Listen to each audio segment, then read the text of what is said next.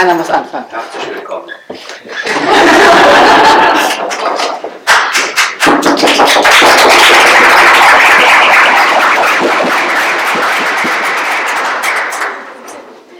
Ich muss zunächst sagen, dass ich ein bisschen überrascht war, weil ich erst vor einer halben Stunde erfahren habe, dass dieses Seminar äh, mich mit eingeplant hat. Und,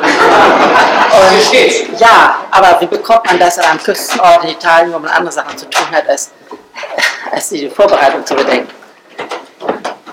Ich möchte vielleicht, ich weiß nicht genau, wie weit das zu dem Thema passt, äh, aber ich möchte eine Unterscheidung äh, vorschlagen, die für mich äh, in, dem ganzen, in der ganzen Diskussion über moderne, postmoderne wichtig ist, nämlich die Unterscheidung von strukturellen Fragen äh, der modernen Gesellschaft, damit meine ich so Ökonomie, Politik, äh, Recht, Erziehungssystem, Wissenschaft, Forschung und dergleichen, in den Erwartungskontexten, in denen das abläuft und in gewisser Weise vorgeregelt ist, einerseits, und den semantischen Fragen, also der Beschreibung dessen, was vor sich geht, der Bildung von Theorien, Ideologien, äh, äh, grob begriffen wie etwa moderne oder postmoderne andererseits.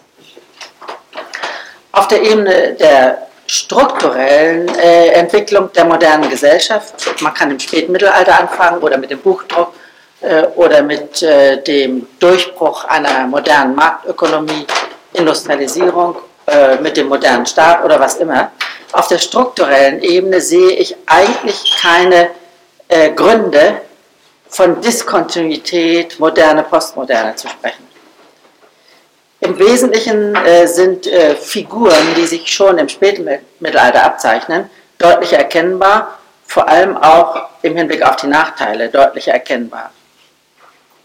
Es gibt innerhalb der großen Funktionsbereiche äh, Entwicklungen, äh, die aber zeitlich nicht aufeinander abgestimmt sind. Das heißt, also die Ökonomie entwickelt sich in einem anderen Rhythmus als etwa das Erziehungssystem. Im Erziehungssystem hat sich seit der Verschulung der Gesamtbevölkerung im 19. Jahrhundert, jedenfalls in unseren Gegenden, äh, nicht so sehr viel geändert, außer vielleicht einer gewissen Politisierung der Erziehungsprogramme.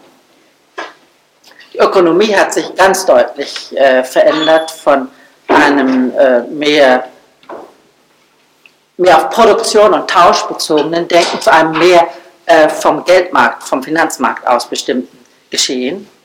Also zum Beispiel die Frage, wie viel Geld verwenden wir für Investition und Konsum, wie viel Geld verwenden wir für Spekulation. Das Verhältnis ist ungefähr 1 zu 10, also auf 1 Dollar äh, real bezahlte Leistung kommt 10 Dollar für Spekulation pro Tag. Und dann das mit äh, 100 Milliarden äh, multipliziert. Die, da sind also deutliche Veränderungen, aber es läuft alles auf den Bahnen einer relativen äh, Isolierung von einerseits äh, ökonomischen Fragen, andererseits äh, politischen Fragen, drittens äh, Rechtsfragen, viertens ja, medizinischen Fragen, Wissenschaftsfragen, Religionsfragen und so weiter. Die Beziehungen dieser Bereiche zueinander sind äh, auch wieder situationsabhängig, zufallsabhängig von der Dynamik der Einzelbereiche her bestimmt. So haben wir jetzt zum Beispiel die, das Phänomen eines Zusammenbruchs der sozialethisch, politisch gesteuerten Wirtschaftshoffnungen äh, im Ostblock oder auch in anderen Gegenden. Das heißt die Einsicht, dass wir wirtschaftliche Rationalität nur über firmenspezifische Bilanzen erkennen können und nicht über Gesamtrechnungen. Ich nehme die Zentralbanken einmal raus. Ich will jetzt nicht so sehr in die Tiefe gehen, aber ich meine, dass, dass diese strukturellen Phänomene der Entwicklung äh, der modernen Gesellschaft es eigentlich nicht rechtfertigen, von einer Diskontinuität moderne, postmoderne zu sprechen. Eher ist es so, dass wir äh, am Ende dieses Jahrhunderts eher in der Lage sind, die Kosten oder die Nachteile oder die Folgeprobleme der Modernisierung zu erkennen. Für das frühe 19. Jahrhundert war das nur eigentlich die Industrialisierung, der Pauperismus, die Verarmung äh, von Bevölkerung, die Konsequenzen der Bauernbefreiung und so etwas. Äh, für uns ist das Spektrum sehr viel breiter. Also auch die, die Autonomie der internationalen Finanzmärkte beispielsweise in ihren Konsequenzen für, äh, für, das politische, für die politischen Systeme, die immer noch auf Staatsebene liegen, die Separierung von Politik in Staaten als Bedingung von Demokratie. Äh, in Konsequenz dann also die Kriegsproblematik und die Problematik der, der Verbindung von Staatsgrenzen und Bevölkerungsstrukturen und so weiter. Wir sehen das also in gewisser Weise schärfer und das macht auch die äh, Beschreibung der modernen Gesellschaft skeptischer, äh, pessimistischer. Risiko beispielsweise ist ein großes Schlagwort für. Wir nehmen die Zukunft eigentlich als Risiko von der Gegenwart aus wahr. Das sind also Phänomene, äh, wo man annehmen kann, dass die, äh, die moderne Gesellschaft über ihre strukturellen Entwicklungen die dann noch möglichen Beschreibungen äh, beeinflusst. Das kann ich aber äh, mit dieser Diskussion moderne, postmoderne nicht wirklich verbinden, sondern diese Diskussion äh, sehe ich ausschließlich im Bereich der Semantik. Das heißt also der Beobachterperspektiven oder der Beschreibungsperspektiven, äh, die im Kommunikationssystem der Gesellschaft oder auch in der Privateinstellung jedes Einzelnen auf die Gesellschaft gerichtet sind. Und hier vermute ich, dass das, was man so im Bereich von Habermas oder anderen als moderne bezeichnet und als Hoffnungsträger oder als einen Anspruch auch an die Gesellschaft wahrnimmt, in Wirklichkeit eine, eine Übergangssemantik gewesen, eine transitorische Semantik, die im, äh, mit der Aufklärung begonnen hat, in der Französischen Revolution äh, kontrovers Form angenommen hat und die im Wesentlichen daran bestand, die äh, Undurchschaubarkeit, die Intransparenz dessen, was sich in Ablösung von der alten Gesellschaft nun realisiert, wiederzugeben durch Zukunftshoffnungen. Also die Gesellschaft, man weiß nicht, was sie ist, sie ist nicht mehr die alte Gesellschaft, die Adelsgesellschaft, man weiß nicht, was ist, aber man sagt nun, sie ist noch nicht, noch kein Verfassungsstaat, noch keine volle Realisierung von Freiheit und Gleichheit und so weiter. Sodass diese, diese Art von neuhumanistischen, ich sage bewusst neuhumanistischen Verhältnis, Verhältnis zu dem antiken Humanismus, diese neuhumanistische Bewegung reagiert zwar auf äh, gesellschaftsstrukturelle Veränderung, auf eine Zwischenlage, wo man den Bruch empfindet, aber nicht formulieren kann, nicht eigentlich beobachten kann. Und äh, diese Phase scheint irgendwie abgeschlossen zu sein. Also wir wissen, auch gerade im ökologischen Kontext zum Beispiel oder in den Schwierigkeiten mit der Technologie, wir wissen jetzt äh, eigentlich viel mehr, ohne das in eine, eine große Theorie verpacken zu können, über die Gesellschaft, in der wir leben, als man um 1800 oder 1850 hatte wissen können. Und deswegen haben wir auch keine Fortschrittshoffnungen, sondern sind eher mit der, einer Zukunft äh, befasst, die sich aus unserer Gegenwart äh, als hochproblematisch ergibt, weil wir nur jetzt die Zukunft beeinflussen können und nicht erst in Zukunft.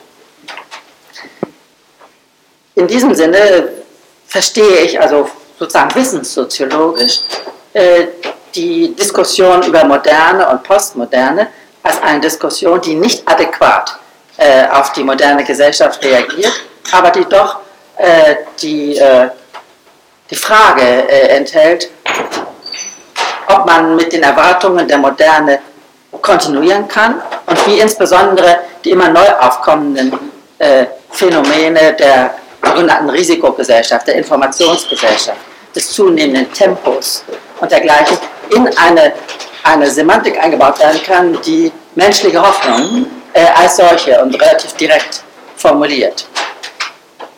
Sodass die, äh,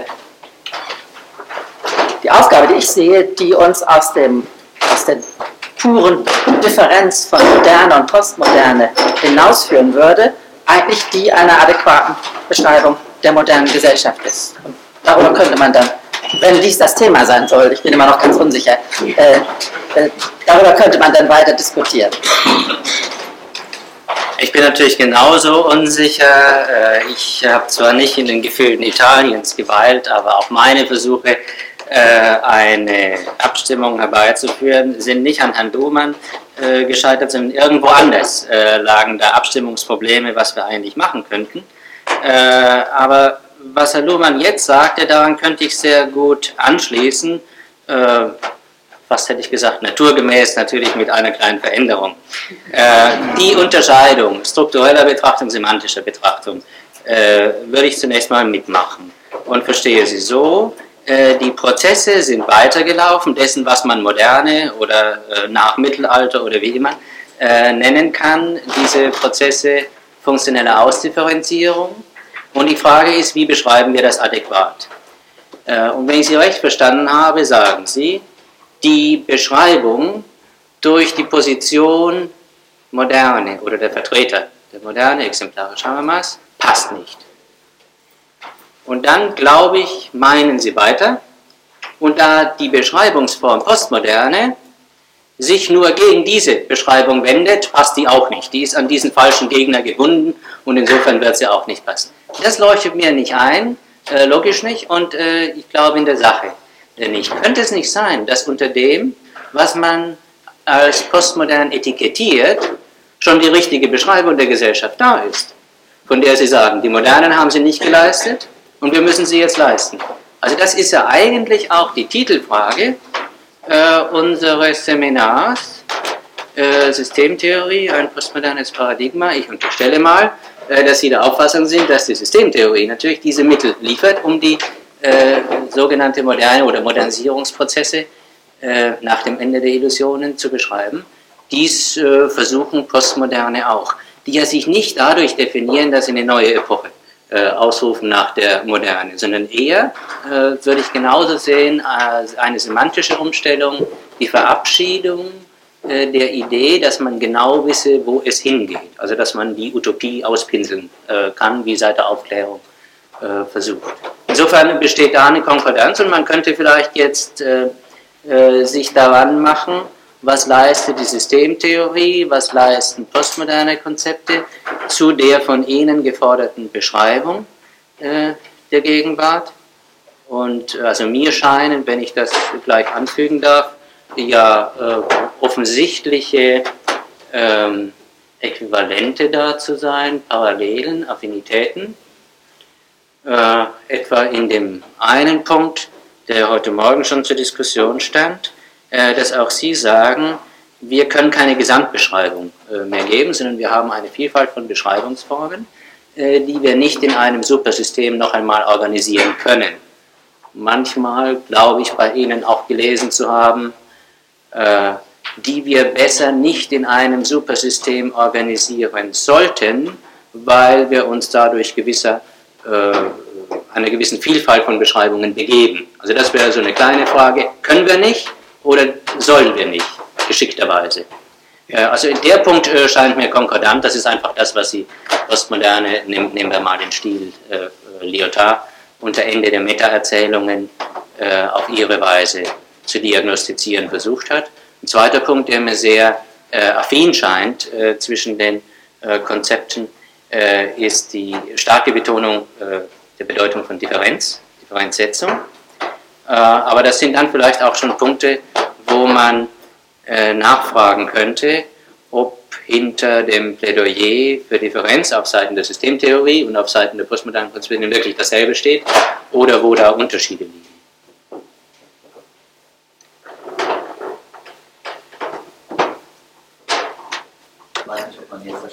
Ja, wir warten einen Moment. Immer wenn sich jemand meldet, ist es gut, sonst fahren wir weiter. Natürlich gerne fragen, wie jetzt auch die Sachen, äh, diese postmoderne Beschreibung ist auch ein Versuch, die menschlichen Hoffnungen mit in ein theoretisches äh, System der Kalkulien einzubeziehen, einzubeziehen.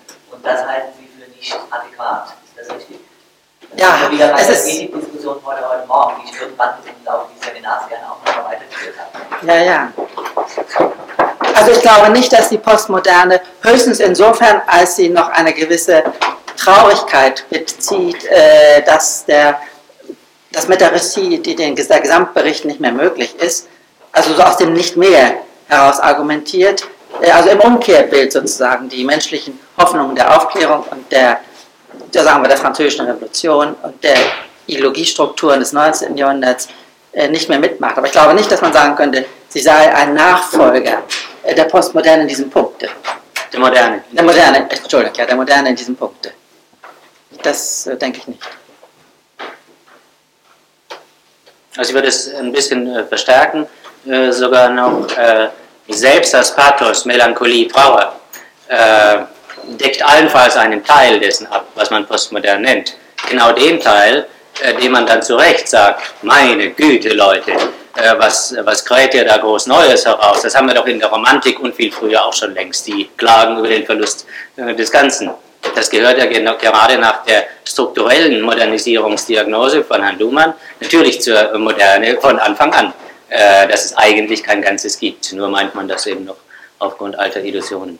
Äh, aber die, äh, sagen wir mal, Denker wie Lyotard äh, sagen ja, nein, genau die Verabschiedung dieses melancholischen Pathos, was etwa im Wien der Jahrhundertwende auch noch stark da war, äh, das äh, bezeichnet eigentlich die postmoderne Haltung, die versucht, diese neue Vielheit, schwer Koordinierbarkeit, Unkoordinierbarkeit positiv anzugehen, positiv zu sehen. Also ist da ist der Abschied von diesem Konzept der Moderne, glaube ich, wirklich stark. Also, wenn von ähm, Melancholie und äh, Romantik und von Hoffnung und von Wertsystemen die Rede ist, dann ist ja eigentlich von Gefühlen, von Gefühlslagen von Gefühls, von Stimmungen die. Und äh, also ich habe sowohl Ihren Einleitungsvortrag wie auch Ihre Diskussion von heute Morgen mit großem Interesse bin ich Ihnen gefolgt, wie auch sonst im Kongress, aber was mir die ganze Zeit eigentlich entscheidend fehlte, das ist eine Reflexion über Affekt, die, die, also über die, die, den, den affektiven Untergrund all dessen, was wir immer nur als Denken und als Denksystem und Denkgebäude bezeichnen. Also ich muss mich vielleicht vorstellen, mein Name ist Jonti und ich habe ein Buch geschrieben, vor einigen Jahren auf den Markt geworfen mit dem Konzept der Affektlogik. Ich setze nicht voraus, dass das bekannt ist, aber die Grundthese davon ist, dass, die, dass es kein Denken ohne Affekte überhaupt gibt. Und äh, die Weiterentwicklung, äh, das was im Buch steht, aber es geht ja in zehn Jahren geht etwas, bei jedem Mann, die Weiterentwicklung ist, dass die Affekte, die Emotionen, die Stimmungen, Organisatoren und Integratoren der kognitiven Gebäude sind. Und nach meiner Meinung äh, ist das ein Schlüssel äh, zu etwa zu der Pluralität, äh, auf die Sie hingewiesen haben, der, äh, der Denkgebäude. Das beruht nämlich aus meiner Sicht auf eine Pluralität und Verschiedenheit der Affektlagen, die als Attraktoren wirken, sozusagen, diese Affektlagen, die machen, dass ganz bestimmte Kognitionen sich zusammenklöstern, sozusagen, und äh, aus denen dann eben solche Gebäude bis hin zu, also von einfachen Konzepten bis zu Religionen entstehen, entstehen was sich übrigens völlig in eine systemtheoretische Sicht einfügt. Also ich wollte nur einmal darauf hinweisen, nach meiner Meinung fehlt das die ganze Zeit. Man tut so, wie wenn wir denken würden, das stimmt überhaupt nicht. Und ich möchte auch noch sagen, dass wir nicht, dass die Affekte auch nicht etwas rein psychisches sind, sondern die Affekte sind der Körper. Der Ort des der Affekte ist der Körper. Und das heißt, dass wir eigentlich überhaupt nicht einfach mit Kopf hier miteinander kommunizieren, sondern als, äh, also als Körper, äh, Körperdenksystem. Und ich denke, diese Dimension fehlt. Also ich würde dazu gerne etwas sagen. Ähm, ich habe ja in diesem Vortrag, äh, auf den Sie anspielen, äh, ausdrücklich davon gesprochen, eine kognitive um Umstellung plus eine emotive und gesagt, die emotive ist eigentlich entscheidend. Äh, nur würde ich gegenüber dem, was ich äh, jetzt heraushöre, äh, als Ihrem Vorschlag doch eine äh, Gegenbewegung auch stark machen wollen. Ich höre heraus, dass Sie sagen, die Affekte sind das Fundamentale, sie sind das Fundierende der Erkenntniskonzeptionen. Äh, das mache ich so nicht mit. Äh, es gibt auch Erkenntnisprozesse, deren Einsicht einen affektiven Umschlag bewirkt. Es gibt auch das. Und ich glaube, dass für die Genese postmoderner Konzepte, das ist meine Auffassung, und ich müsste das auch länger vielleicht nochmal neu überlegen, aber im Moment scheint es mir so zu sein, dass der Wechsel zu postmodernen Konzepten aus einer solchen Einsicht resultiert, der Unmöglichkeit der Kohärenz, der durchschlägt in eine Gefühlslage, in die Gefühlsdimension. Und das sieht man an diesen postmodernen Theoretikern auch, wie wichtig Lacan für sie war, der ihnen half, äh, die Allwünsche in Frage zu stellen, sich klar zu machen, äh, was mit diesen Wünschen, die man verspürt und die natürlich manche äh, unter Ihnen sicherlich auch stark machen würden, ähm, äh, wie man der Auslieferung an solche Wünsche äh, sich auch entziehen kann. Entziehen ist nicht das richtige Wort, wie man damit umgehen kann.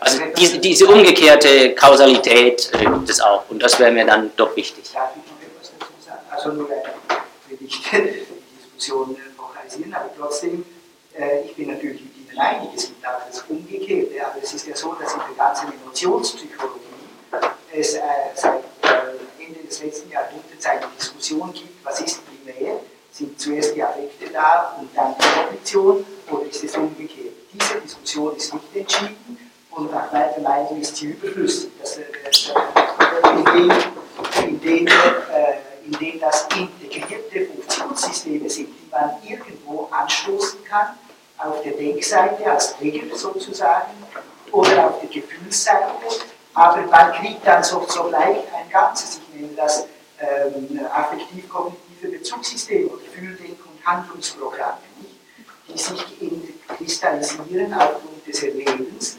und die sich auch umwickeln können, und zwar vom, vom kognitiven Pol her oder vom affektiven Pol her. Aber es gibt, also das ist meine Grundthese, es gibt nichts, was reine Kognition wäre.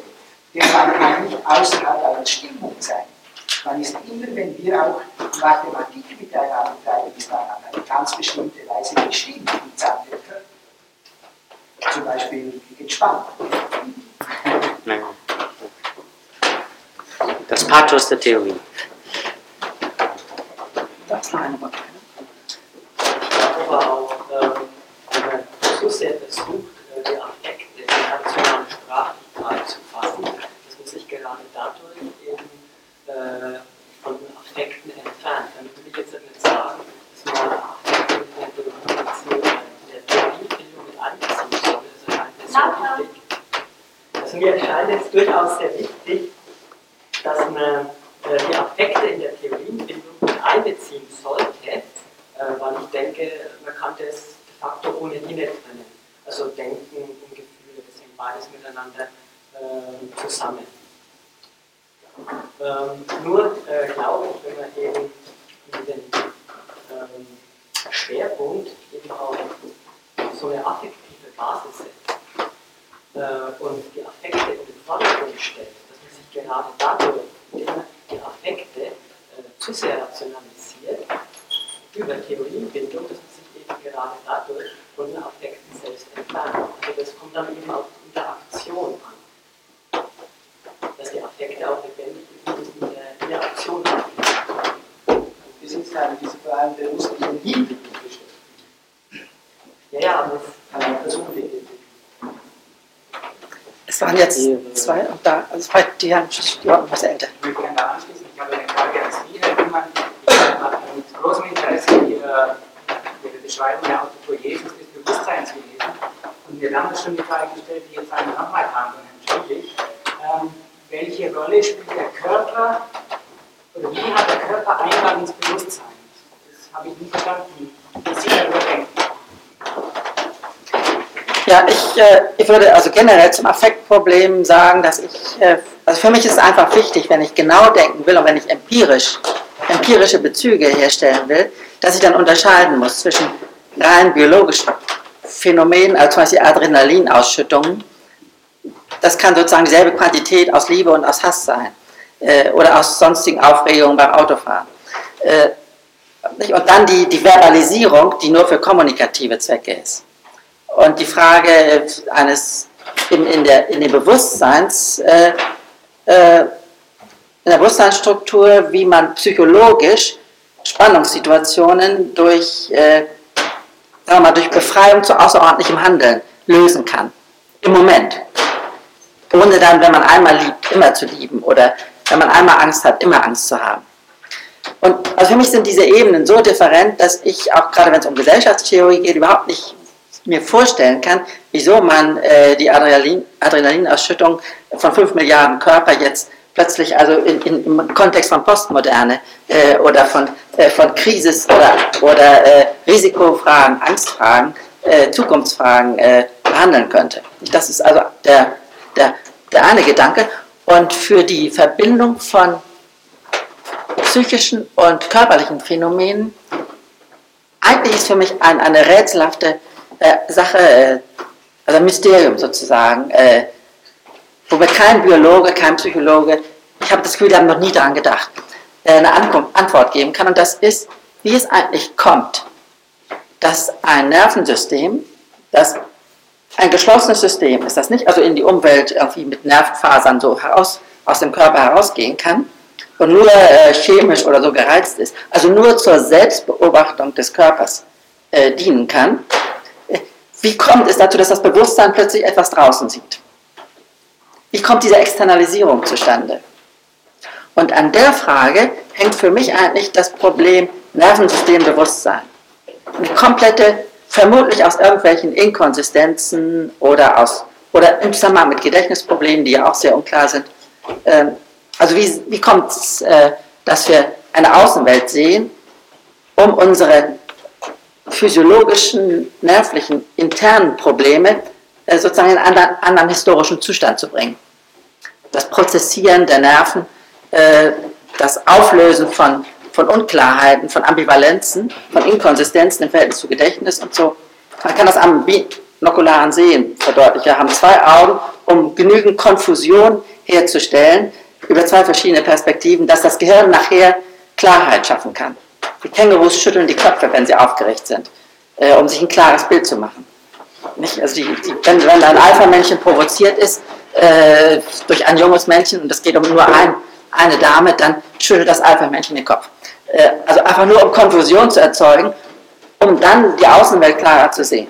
Und in diesem Bereich äh, vermute ich, äh, würden auch Fragen der Emotionalität, aber zunächst mal primär klarer Wahrnehmung liegen. Und deshalb im Korrektur zu diesem Aufsatz über Autopoiesis, da habe ich also die generelle Operation Denken genannt. Das war nicht, das keine, vielleicht keine glückliche Entscheidung. Die Wahrnehmung ist für mich äh, eigentlich der Schlüsselvorgang. Und alles Kommunizieren läuft ja letzten Endes auch über Wahrnehmung, über Laute und über Zeichen. Aber jetzt hatten wir hier eine, ich weiß nicht, ob das jetzt dazu passt oder. Nein, das passt leider gar nicht dazu. Also meine Frage geht in eine ganz andere Richtung. Ich wollte jetzt nicht diese Diskussion Effektivität oder sowas haben. Dann speichern wir sie ab und. Ja, ja. Ich habe äh, zwei äh, Fragen. Das eine ist die Frage zu dem technologischen Bezugssystem, andere ist die Frage der Postmoderne. Äh, ich äh, kann mir vorstellen, dass die Bildung oder Identität von Kognition und Emotion äh, in prozessieren psychische Systeme dann einbindbar wäre oder von vornherein nicht brennbar wäre, wenn man als basale Elemente nicht Gedanken und das System als Bewusstseinssystem fassen würde, sondern wenn man als basale Elemente von vornherein Kognitions- und Emotionseinheiten verwenden würde, äh, weil ich äh, mit Herrn Job der Meinung bin, dass eben kein so rationaler äh, Gedanke Stimmungsaffekt,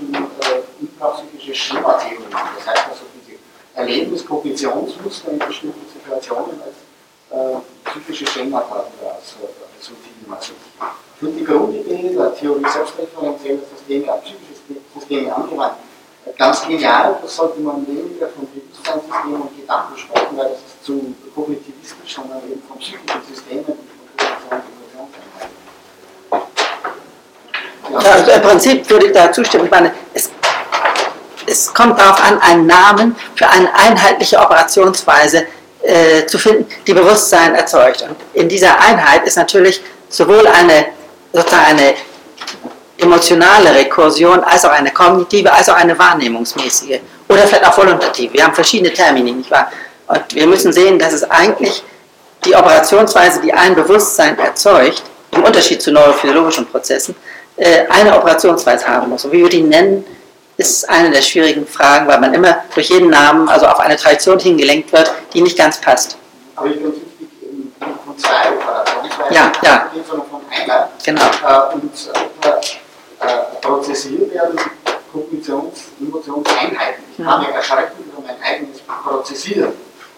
Ja. Oder ich kann mich darüber ängstlichen oder ich kann mich darüber ärgern, dass ich schon wieder äh, mich geängstigt habe oder ich etwas anderes vorgenommen habe. Das ist. Das eigentlich eine Psychologie interessanter als äh, das unmittelbare Anstoßen aus der Physiologie. Da gibt es Kollegen Beispiele aus der Experimentalpsychologie, dass das an sich ein diffuser Anstoß ist und es darauf ankommt, wie das psychische System damit umgeht, das interpretiert und weiter interpretiert. Gut, können wir Sie bitten, Ihre, Ihre Frage über Postmoderne noch zurückzustellen? Und äh, weil wir, ja, da ist ein Ich anmerken, also ich das sehe, steht Kamerad nicht aus, wenn jemand von hinten spricht. Das heißt, der Techniker und Sie beiden müssen sich was überlegen. Entweder muss man Ja. ein Mikrofon rumgeben. Ja, das ist eine Möglichkeit. Wenn es mit dem Mikrofon rumgeben ähm, nicht zu umständlich wäre, dann würde, wäre das natürlich Oder eine müssen Lösung. die Ich habe Fragen schon. wiederholen. Denn sonst sind die Leute, die die Bänder kaufen wollen, nachher enttäuscht. Ja. Nicht so sehr auch. Also. Also es wäre es wäre natürlich eine Möglichkeit. Ich wollte jetzt, ich wollte jetzt stören, ja, aber das, das wäre eine Möglichkeit. Sie müssten es halt selbstständig organisieren, wenn sich jemand meldet, dass man es dann weitergibt. Ja, durch die Reihe. Weil das hört man sehr gut. Ja, ich kann es mal ausprobieren. Also, also das wird gut funktionieren. Das ist ja eine. Das kann man einfach ohne dran umgehen. Man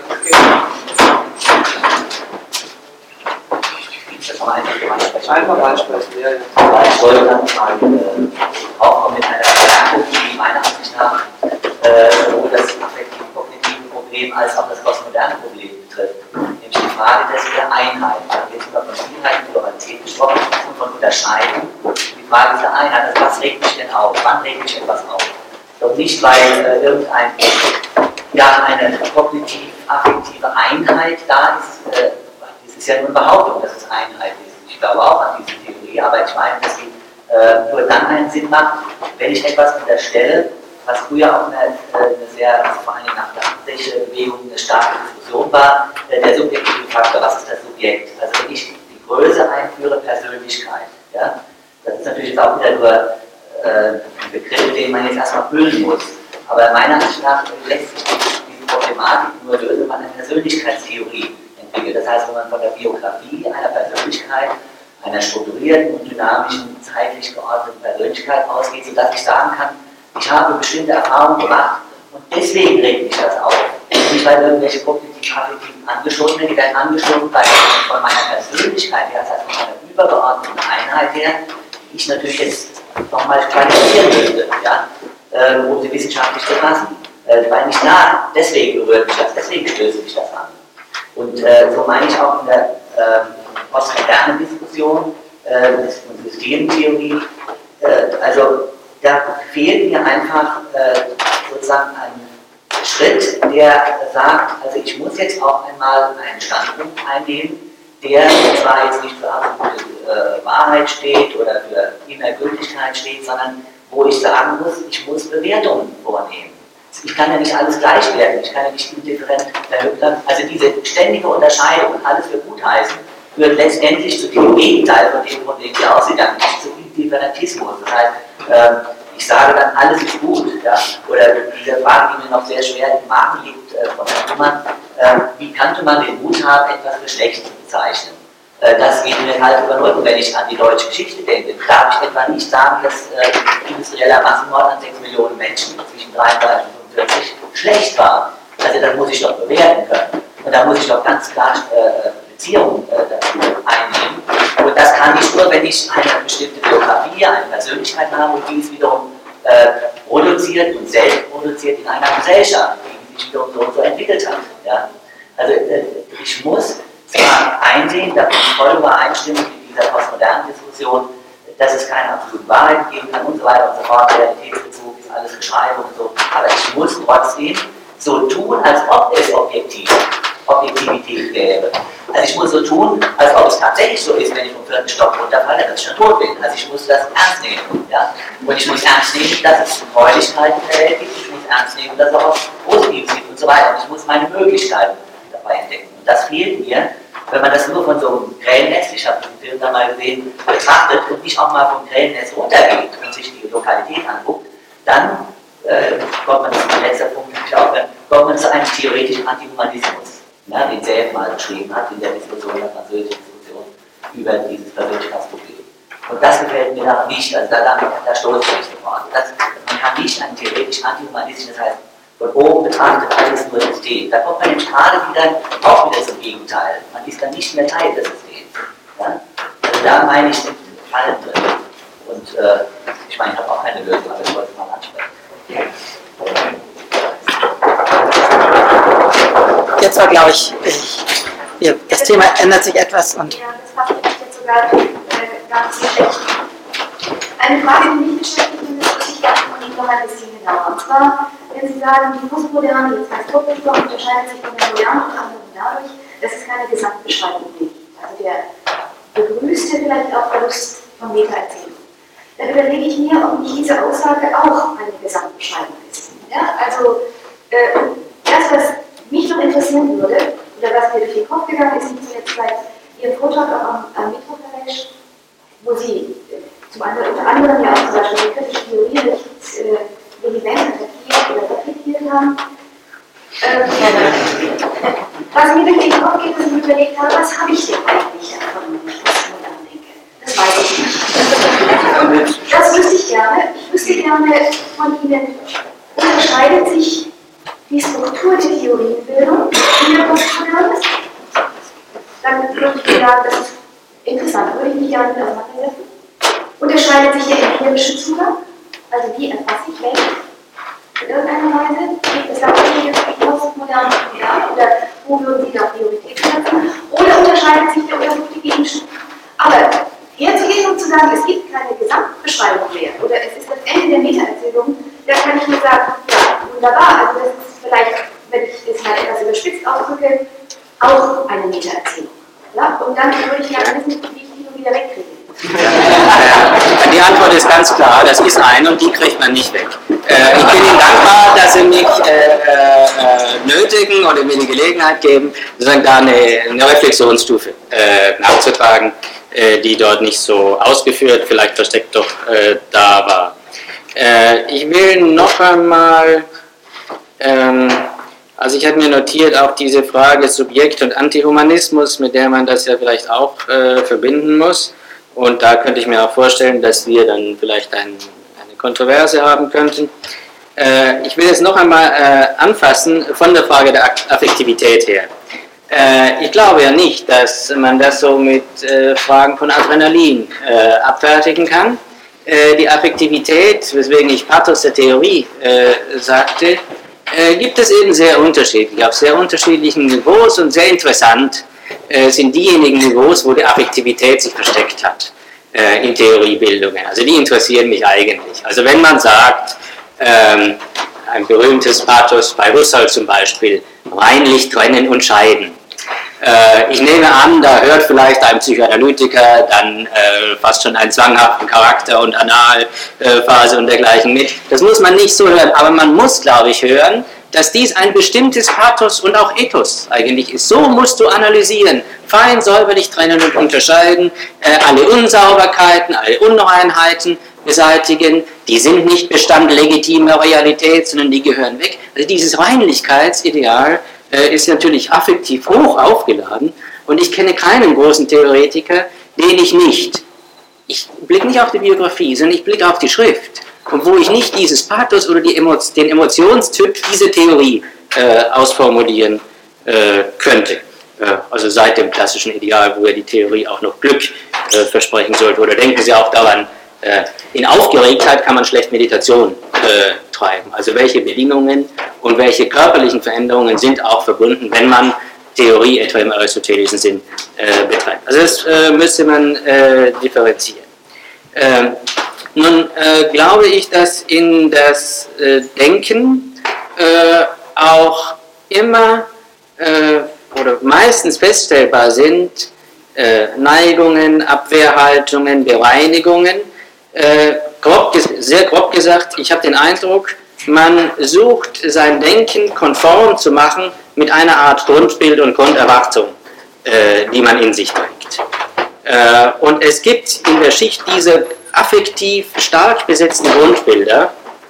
Äh, der eine folgt Harmonieidealen, der andere, andere Differenzidealen, der andere hat Übergangsideale etc.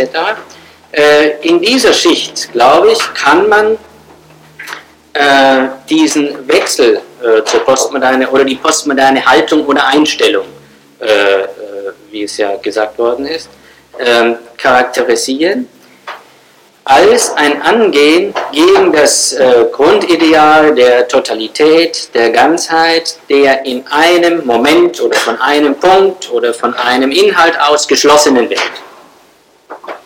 also dieser Grundwunsch, also Lacan, primärer Narzissmus, äh, mag ja etwas sein, was in uns allen steckt und was man nicht los wird, aber dieses Plädoyer für das Erwachsenwerden als Übergang vom Gebundensein in die Befolgung dieses Wunsches, Narzissmus bis ans Lebensende, äh, Erwachsenwerden im Sinne von fähig werden, mit Vielheit umzugehen, äh, daran halte ich fest. Das ist nur äh, zur Klarstellung. Nun, stimmt natürlich das Argument, äh, das gebracht wurde, diese Vielheit gibt es ja nur, wenn man auch so semi-absoluter hat. Also es darf eben nicht alles beliebig werden, das ist ganz klar, sonst landet man in der Indifferenz im Einheitsbrei.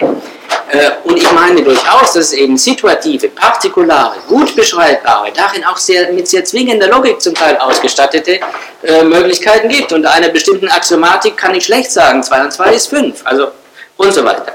Äh, dasselbe gilt für Familientypen. Ich bin ja der Auffassung, äh, dass wir nicht mehr wissen, äh, was die gute Form des Zusammenlebens ist und man hat lange beansprucht, das zu wissen, sondern dass wir unterschiedliche Formen kennen. Aber innerhalb der einzelnen Formen gibt es natürlich einen Formtypus, an den man dann auch gebunden ist. Ich kann nicht äh, die Logik äh, des, eines sehr freien Formtypus äh, praktizieren, wenn ich einen rigiden gewählt habe. Also das scheint mir klar. Es gibt unterschiedliche Typen mit unterschiedlichen Verbindlichkeiten und das ist eben nicht beliebig. Beliebig mag man nennen die Wahl äh, was ich präferiere. Aber wenn ich dieses durchführen will, bin ich gebunden an dessen, an dessen äh, Logik. Und nun ähm, zu der Frage äh, äh Konsens und, äh, und Metaerzählung. Äh, die Aussage ist, und ich sage das nicht, weil ich, ich habe einen, einen, Vortrag beim Soziologentag gehalten mit dem Titel sind zu schematisieren nach der Maßgabe dieses Metamodells. Das ist ein starkes Modell. Äh, und ich, meine Auffassung ist, diese Metaerzählungen äh, sind historisch immer entstanden aus Partialerzählungen, die dann sozusagen zum großen Regenschirm aufgebläht werden und in dem Moment falsch oder tyrannisch werden. Äh, die Metaerzählung der Postmoderne besagt eben nur, es gibt nichts anderes als partikulare Systeme. Es gibt nicht das Großsystem. Natürlich ist das eine Aussage auch über das Ganze. Daran halte ich ja, ja fest, dass man nicht, nicht loskommt äh, beantworten zu müssen, Fragen, was verstehst du unter Wahrheit, was verstehst du unter Erkenntnis, was verstehst du unter Ganzheit. Dem ist man ausgeliefert. Also wenn man jedenfalls äh, nicht willkürlich abbrechen will, die Reflexion. Und auf die Frage muss man antworten. Und die Antwort der Postmoderne scheint nach meiner Vorstellung eben zu sein, äh, dass man wirklich keine inhaltliche äh, Vereinigung mehr angeben kann.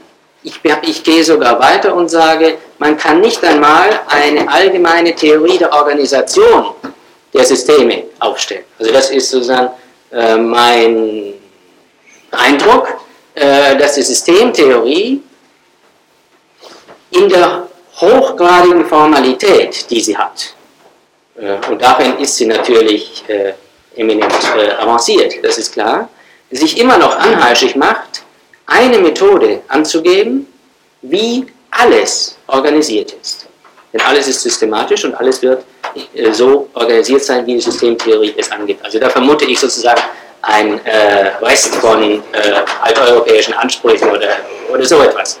Äh, und äh, postmoderne Konzepte scheinen mir zum Beispiel sich dann äh, auch so zu unterscheiden, dass sie ja sagen, nein, ich betrachte nicht nur äh, Orientierungsformen der Wissenschaft, Möglichkeiten der Wissenschaft, Möglichkeiten wissenschaftlicher Beobachtung und Beschreibung, äh, sondern die Bedeutung anderer Orientierungsformen, auch sehr stark emotive, hat natürlich zugenommen.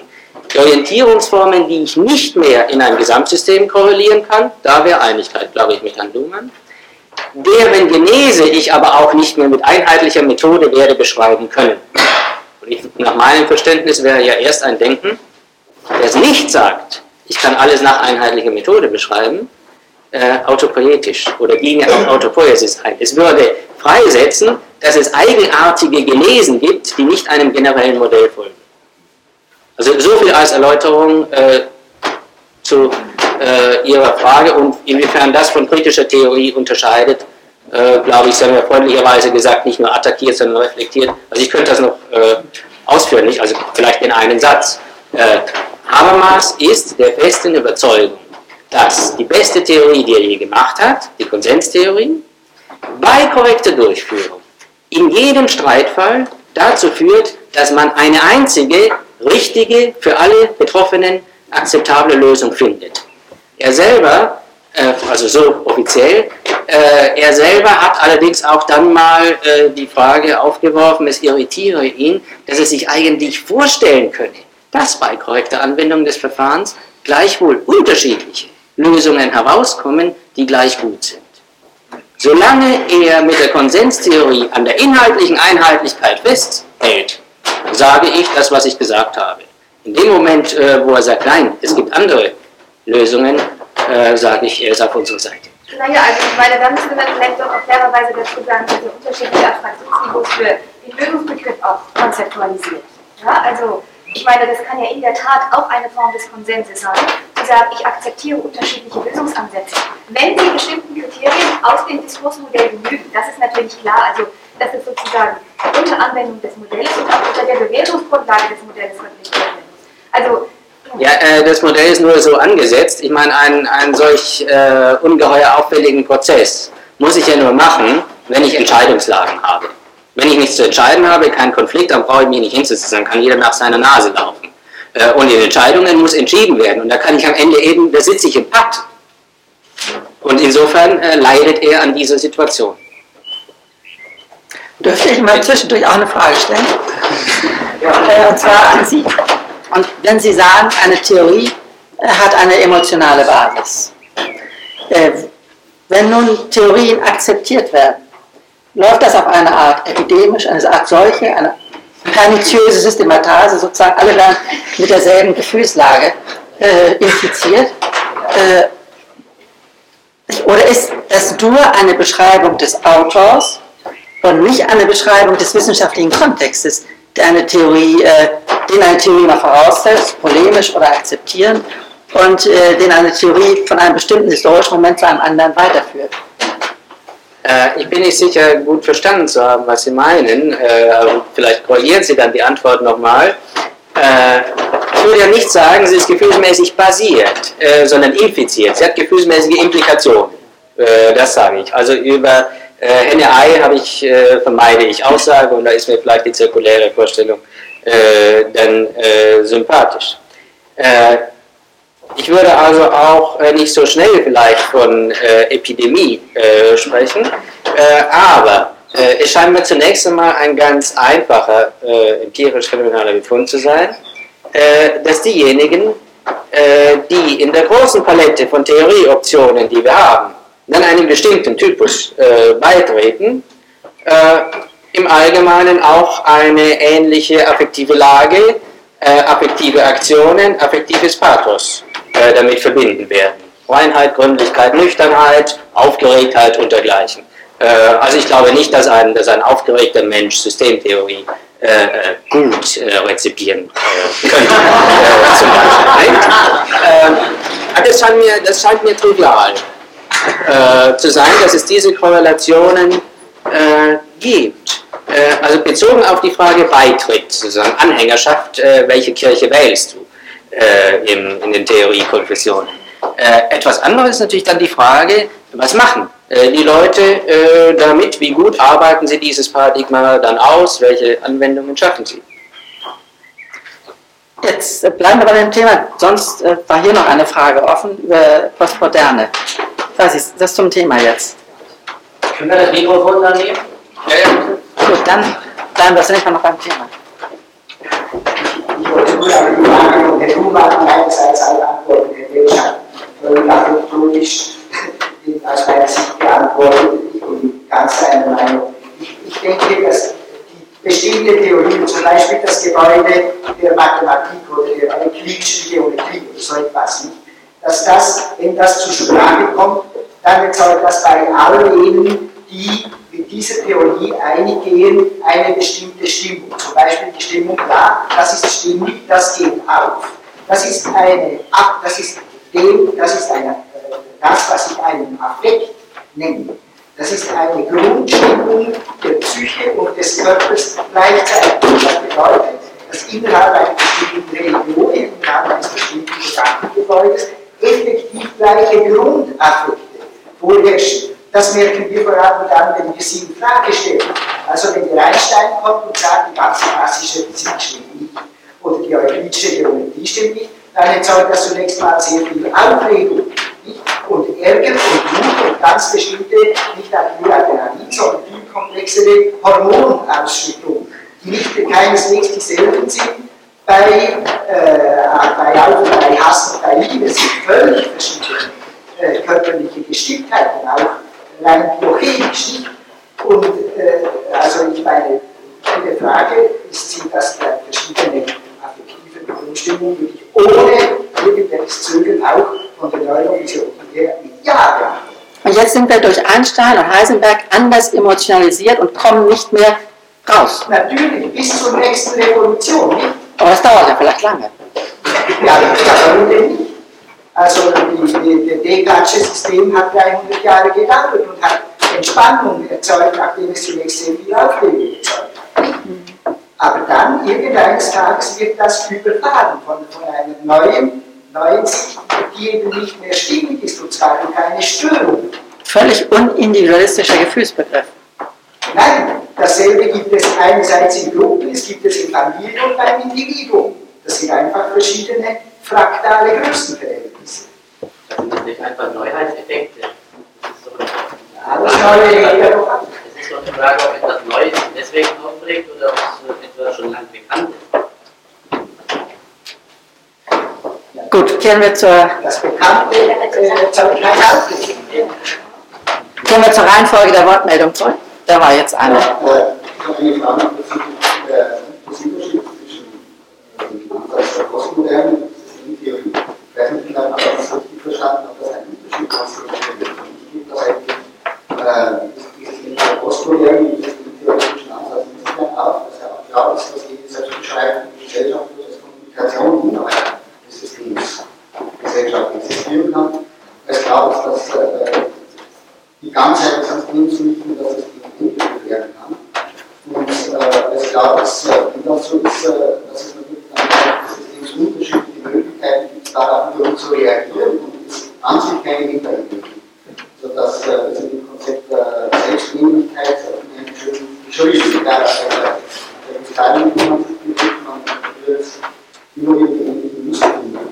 Äh, insofern so eine Ähnlichkeit ist ja auch, dass man sich sogar sich innerhalb dieses Denkens bewegt. Man kann nicht aussteigen, man kann nur so eine Gegenposition anbieten, die von der nächsten Gegenposition äh, genauso mit der Relativität wieder aufgefangen und probiert werden kann. Aber äh, insofern sind beide Beschreibungen äh, im konstruktiven Sinn tautologisch. Also ich äh, sehe da ähnliche Begrifflichkeiten für Denken statt Phänomen. Ich weiß nicht, ob das so verkehrt sehen würde. Ja, das hat mehrere Aspekte. Also einerseits äh, ist sicher eine gemeinsame Basis insofern, als auch man mit der Systemtheorie sich Systeme vorstellen kann, die eine Vielzahl von Selbstbeschreibungen oder von Modellen ihrer eigenen Komplexität produzieren, ohne äh, dann andere Möglichkeiten der Auflösung in einer Supereinheit zu haben, als eben die Kommunikation oder das Aufnehmen der Fremdbeschreibung, der anderen Beschreibung in die eigene Beschreibung. Also wie Marx die, äh, die Nationalökonomie seinerzeit in seine Gesellschaftsbeschreibung aufgenommen hat. Das äh, wäre dann die einzige Lösung. Und ich glaube, in dem Punkt äh, könnte man sich verständigen. Eine andere Frage ist, die auch Herr Welschner gestellt hat, wie das mit dem Differenzdenken überhaupt ist. Ich habe mal mit Lyotard also gerade diese Frage diskutiert, weil er ja auch Le Différent als, also als ein Prinzip äh, der, äh, ja, des, des der Verbindung von, Fra von Satz und Satz äh, über Differenz äh, gesehen hat. Und ich habe ihn gefragt, ob er äh, dann auch sagen könnte, dass eine System-Umwelt-Differenz auch eine solche Differenz ist. Ob er also das Konzept der Systemumwelt äh, oder die System-Umwelt-Differenz äh, als eine äh, Figur der Postmoderne sieht, in dem Sinne, dass man immer erst Systeme wählen muss, äh, oder bei Ihnen Modelle oder Beschreibungen, Theoriemodelle, von denen aus etwas gesehen werden kann. Und das hat er vielleicht ohne genaue äh, Einsicht in die Möglichkeiten der Systemtheorie abgelehnt. Mit der Begründung, die Umwelt ist immer im System. Äh, das wiederum war für mich eine zu einfache Begründung, weil jedes System natürlich eine Umweltbeschreibung äh, anfertigen kann. Äh, die Ökonomie hat eine andere, eine andere Auffassung von Natur, vom Markt und von der Vermarktung her als etwa, etwa die Politik oder äh, die Ästhetik, die Kunst und so weiter. Andererseits kann ein Beobachter natürlich immer sehen, dass ein System in einer Umwelt operiert und die Frage stellen, ob das System die Umwelt so sieht, wie der Beobachter es sieht. Die Kategorien sind also etwas komplizierter in der Systemtheorie. Und äh, ich nehme an, dass das eine nicht wirklich ausgetragene Diskussion ist, weil man eigentlich zwei Differenzen braucht, nämlich die Differenz des Anschlusses, sage ich ja oder nein, stimme ich zu oder lehne ich ab, provoziert durch jeden Akt, durch jede Kommunikation auf der einen Seite und die Differenz zwischen System und Umwelt, die dadurch entsteht, dass Operationen sich verketten. Und man dann also diese Selektion der nächsten Operation, die wieder eine andere selegiert, schließlich als ein unterscheidbares Muster von dem, was da nicht passiert ist oder was so gelassen ist, wie es ist, unterscheiden kann. Und äh, ich glaube, man muss auf diese Ebene der begrifflichen Komplexität gehen, um, äh, also jedenfalls was jetzt Lyotard angeht, äh, die unterschiedlichen Standpunkte zu sehen. Aber in dem Punkt einer, einer Mehrheit von Beschreibungen der Komplexität oder Hyperkomplexität im Sinne, dass es also mehrere unausgleichbare Versionen gibt und keine hierarchische Struktur, äh, da glaube ich, hätten wir rasch Verständigung erreicht.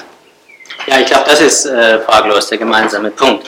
Äh, aber in der Differenztheorie ist jetzt eine, schwierige Frage, aber es reizt mich äh, tatsächlich. Also ich hoffe eben auch äh, in diesem Seminar diese Unterschiede, äh, die ja interessanter sind als die Gemeinsamkeiten, etwas herauszufinden. Und deswegen werde ich zunächst, ähm, schwierig das zu machen, eine Bemerkung äh, versuchen zu Ihrer Aufnahme der Replik äh, Lyotards. Ich vermute, wenn Lyotard Ihnen geantwortet hat, die Umwelt ist im System, dann wollte er da, vermut, äh, damit sagen, ja, äh, die Umwelt ist definiert zusammen mit dem System. Äh, sie ist natürlich etwas anderes. Sie können sie so extern nennen, wie Sie wollen, ist jeweils, was Umwelt ist, definiert durch die Definition des Systems. Äh, das heißt, das ist ein Paar, ganz einfach. Nehme an, das hat er gemeint. Und darin, vermute ich dann weiter, hat er etwas vermisst. Äh, darin vermisst er dann das Hinausdenken auf so etwas oder das Denken an so etwas wie eine nicht fassliche Differenz.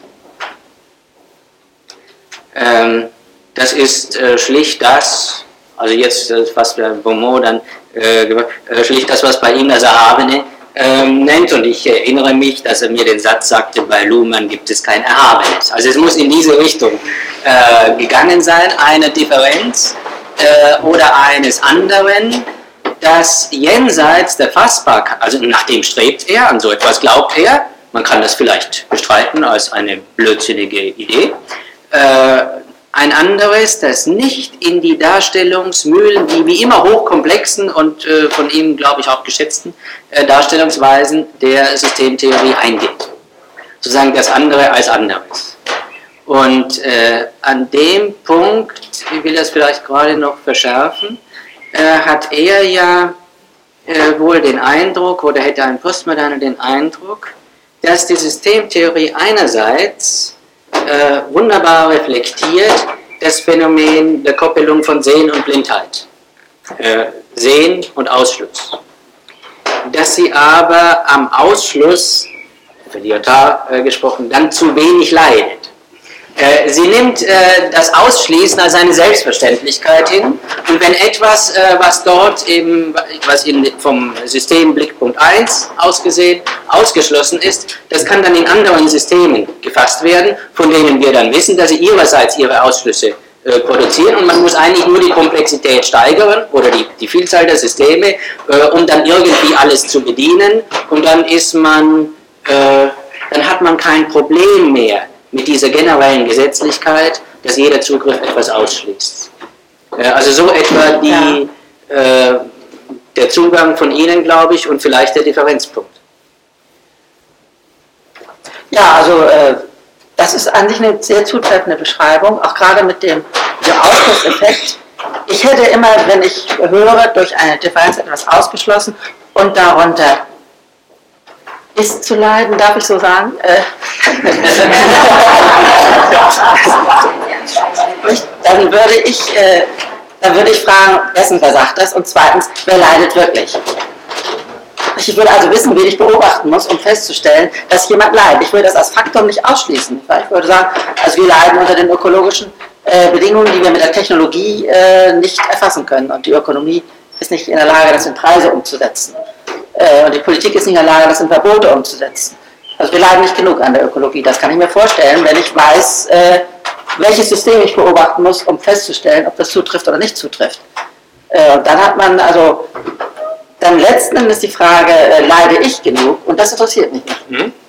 Mhm. Ähm, also, äh, wenn ich das recht verstanden habe, äh, sagen Sie, ja, zeige mir, nenne mir die elaborierte Form, die ganz klar zeigt, wer da leidet und auch noch ausweisen kann, dass sie das zurecht zeigt.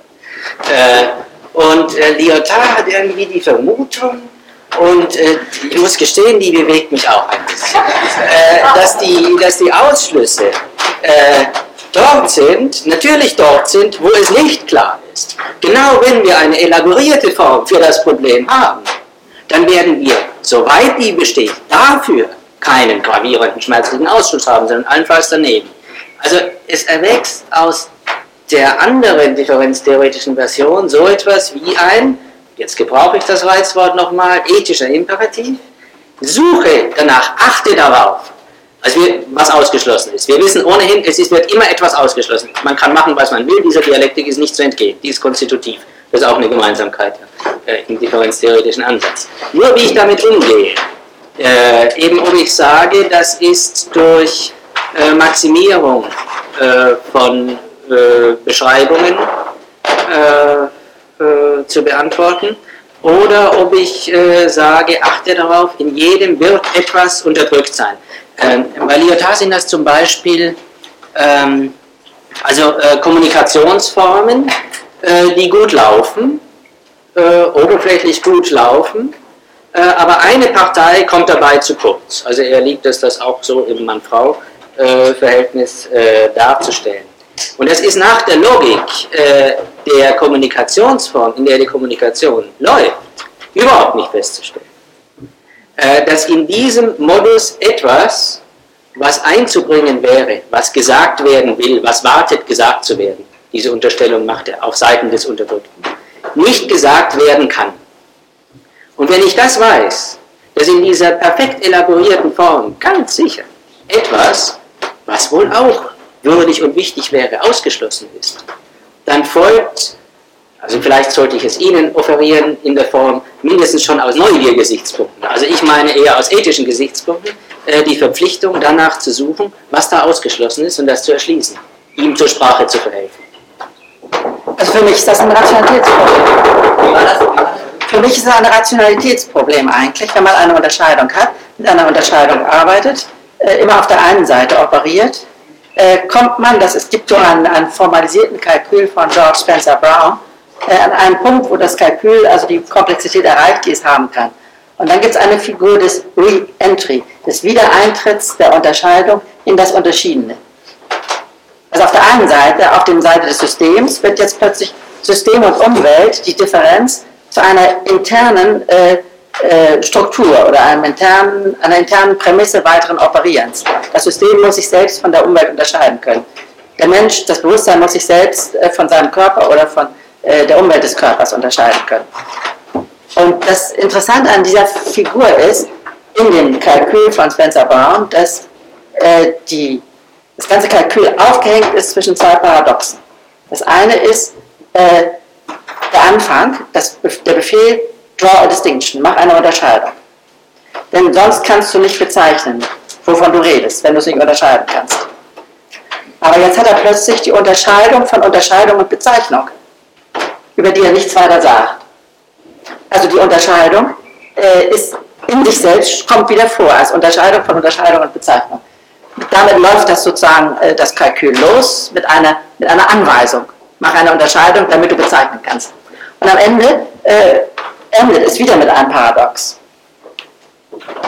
Und für mich wäre dann also diese, die semantischen Figuren der Paradoxie und des Rückführens auf eine Paradoxie äh, das, was an die Stelle eines äh, äh, ethischen Arguments, achte doch bitte auch auf die anderen, äh, treten würde, äh, zugleich mit einer stärkeren, äh, ja, stärkeren Ausweglosigkeit auch für den, der ein Paradox sieht, der kann nicht weiter als hin und her äh, oszillieren oder durch eine neue Kreativität auskommen, indem er also das Paradox durch andere Unterscheidungen wieder auflöst.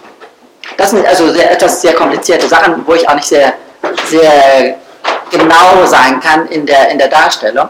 Äh, aber das wäre ungefähr der Platz, äh, der für, für mich akzeptabel ist für das Problem, was hier als Leiden am anderen oder als äh, Rücksicht auf den anderen. Darf ich gerade kurz was dazu sagen? Dann haben wir vielleicht die Palette vollständig. Also ich muss, ich äh, kenne das äh, von Ihnen. Ich habe es, gestehe ich, nie ganz äh, kapiert. Äh, auch äh, was da, was da paradox äh, genannt wird, scheint mir weder im trivialen noch im logischen Sinn ein Paradox zu sein. Aber ich will mal an einem Punkt anfangen. Am Anfang. Sie sagen, draw a distinction. das ist der, der, dann läuft der Kalkül. Ich richte meinen Blick äh, mal eher äh, in diesem Akt einer ersten Unterscheidung auf diese äh, Unsauberkeiten, äh, von denen ich behaupte, dass sie unweigerlich damit verbunden sind. Äh, sie haben heute Morgen, äh, glaube ich, auch diesen Begriff, also Sie ähm, würden diese eher eliminieren wollen, glaube ich, Unsauberkeiten. ich richte mal mein Augenmerk darauf. Wenn Sie eine, eine Unterscheidung treffen, werden die Begriffe, die Sie verwenden, also die Bezeichnungen, äh, die werden schon verflochten, vernetzt sein mit sehr vielen Konnotationen.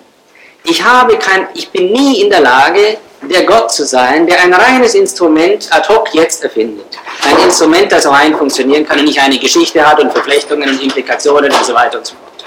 Gut. Äh, Sie müssen also, äh, sagen wir mal, unter Wissenschaftlern sagt man dann, glaube ich, stark abstrahieren. Äh, von diesen äh, Konnotationen, um eine solche Unterscheidung zu machen. Äh, auch ist die Frage, warum muss die Unterscheidung immer nach einem binären Code, warum muss sie immer binär verstanden werden, leuchtet mir überhaupt nicht ein und Sie wissen, in der Antike hat man ganz andere Modelle auch erprobt. also damit will ich sagen, im ersten Akt müssen Sie die Schrauben sehr streng anziehen, um äh, die Unmasse von Unreinheiten oder Verflechtungen zu ignorieren.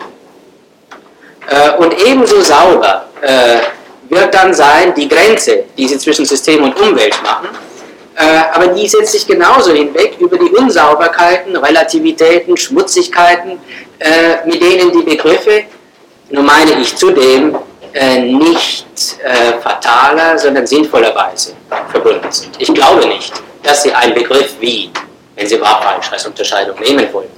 Ich glaube nicht, dass man wahr-falsch rein, sprich kontextlos überhaupt definieren kann. Das heißt, in Wahrheit ist all das, was man wegdrückt, die Bedingung dafür, dass das, was man behält, überhaupt etwas sagt. Und dieses Problem des Weggedrückten, das kann man also übersehen oder ignorieren, aber es wird einem nachsetzen und der Lyotard ist kein anderer als der, der in dieses einem Nachsetzende hineinbohrt oder mahnt, es nicht zu vergessen. Ja, ich könnte darauf antworten, aber vielleicht äh, ist es jetzt. Ja, also mir, mir scheint die, äh, die Spencer-Brownsche äh, Strategie, ein Kalkül zu bauen mit einer ungeklärten Anfangssituation und einer ungeklärten Endsituation. Ich nenne das jetzt mal Paradoxie, aber darüber kann man, das ist ein, ein Terminus, äh, darüber kann man streiten. Äh, die Entscheidung, äh, eine erste Unterscheidung zu machen, ist natürlich schon wieder eine Unterscheidung. Was war vorher? Insofern müsste man erstmal wissen, wovon unterscheide ich denn die erste Unterscheidung? Das ist Unmarked Space bei Spencer Brown. Aber die Logik äh, ist natürlich nicht sauber. Nicht? Aber er braucht es, um das Kalkül in Gang zu bringen. Er braucht es, um Komplexität aufzubauen. Es ist ein postmoderner Anfang insofern. Wenn man mit einer anderen Unterscheidung anfangen würde, nicht mit wahr-falsch, sondern mit äh, gut-böse oder so, würde man andere, andere Figuren erzeugen.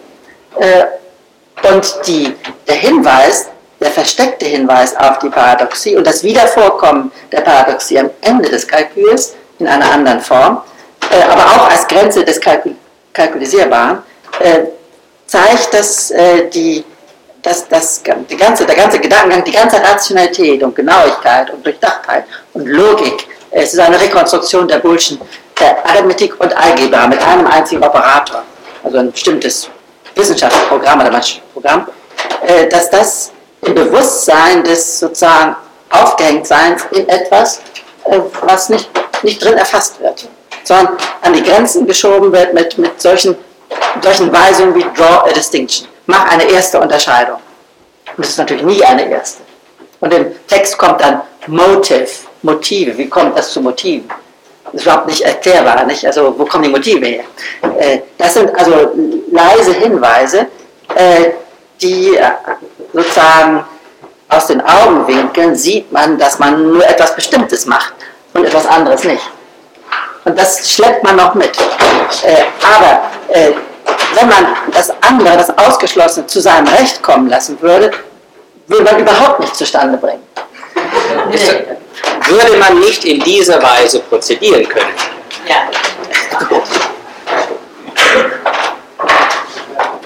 Ja, wie gehen wir jetzt vor?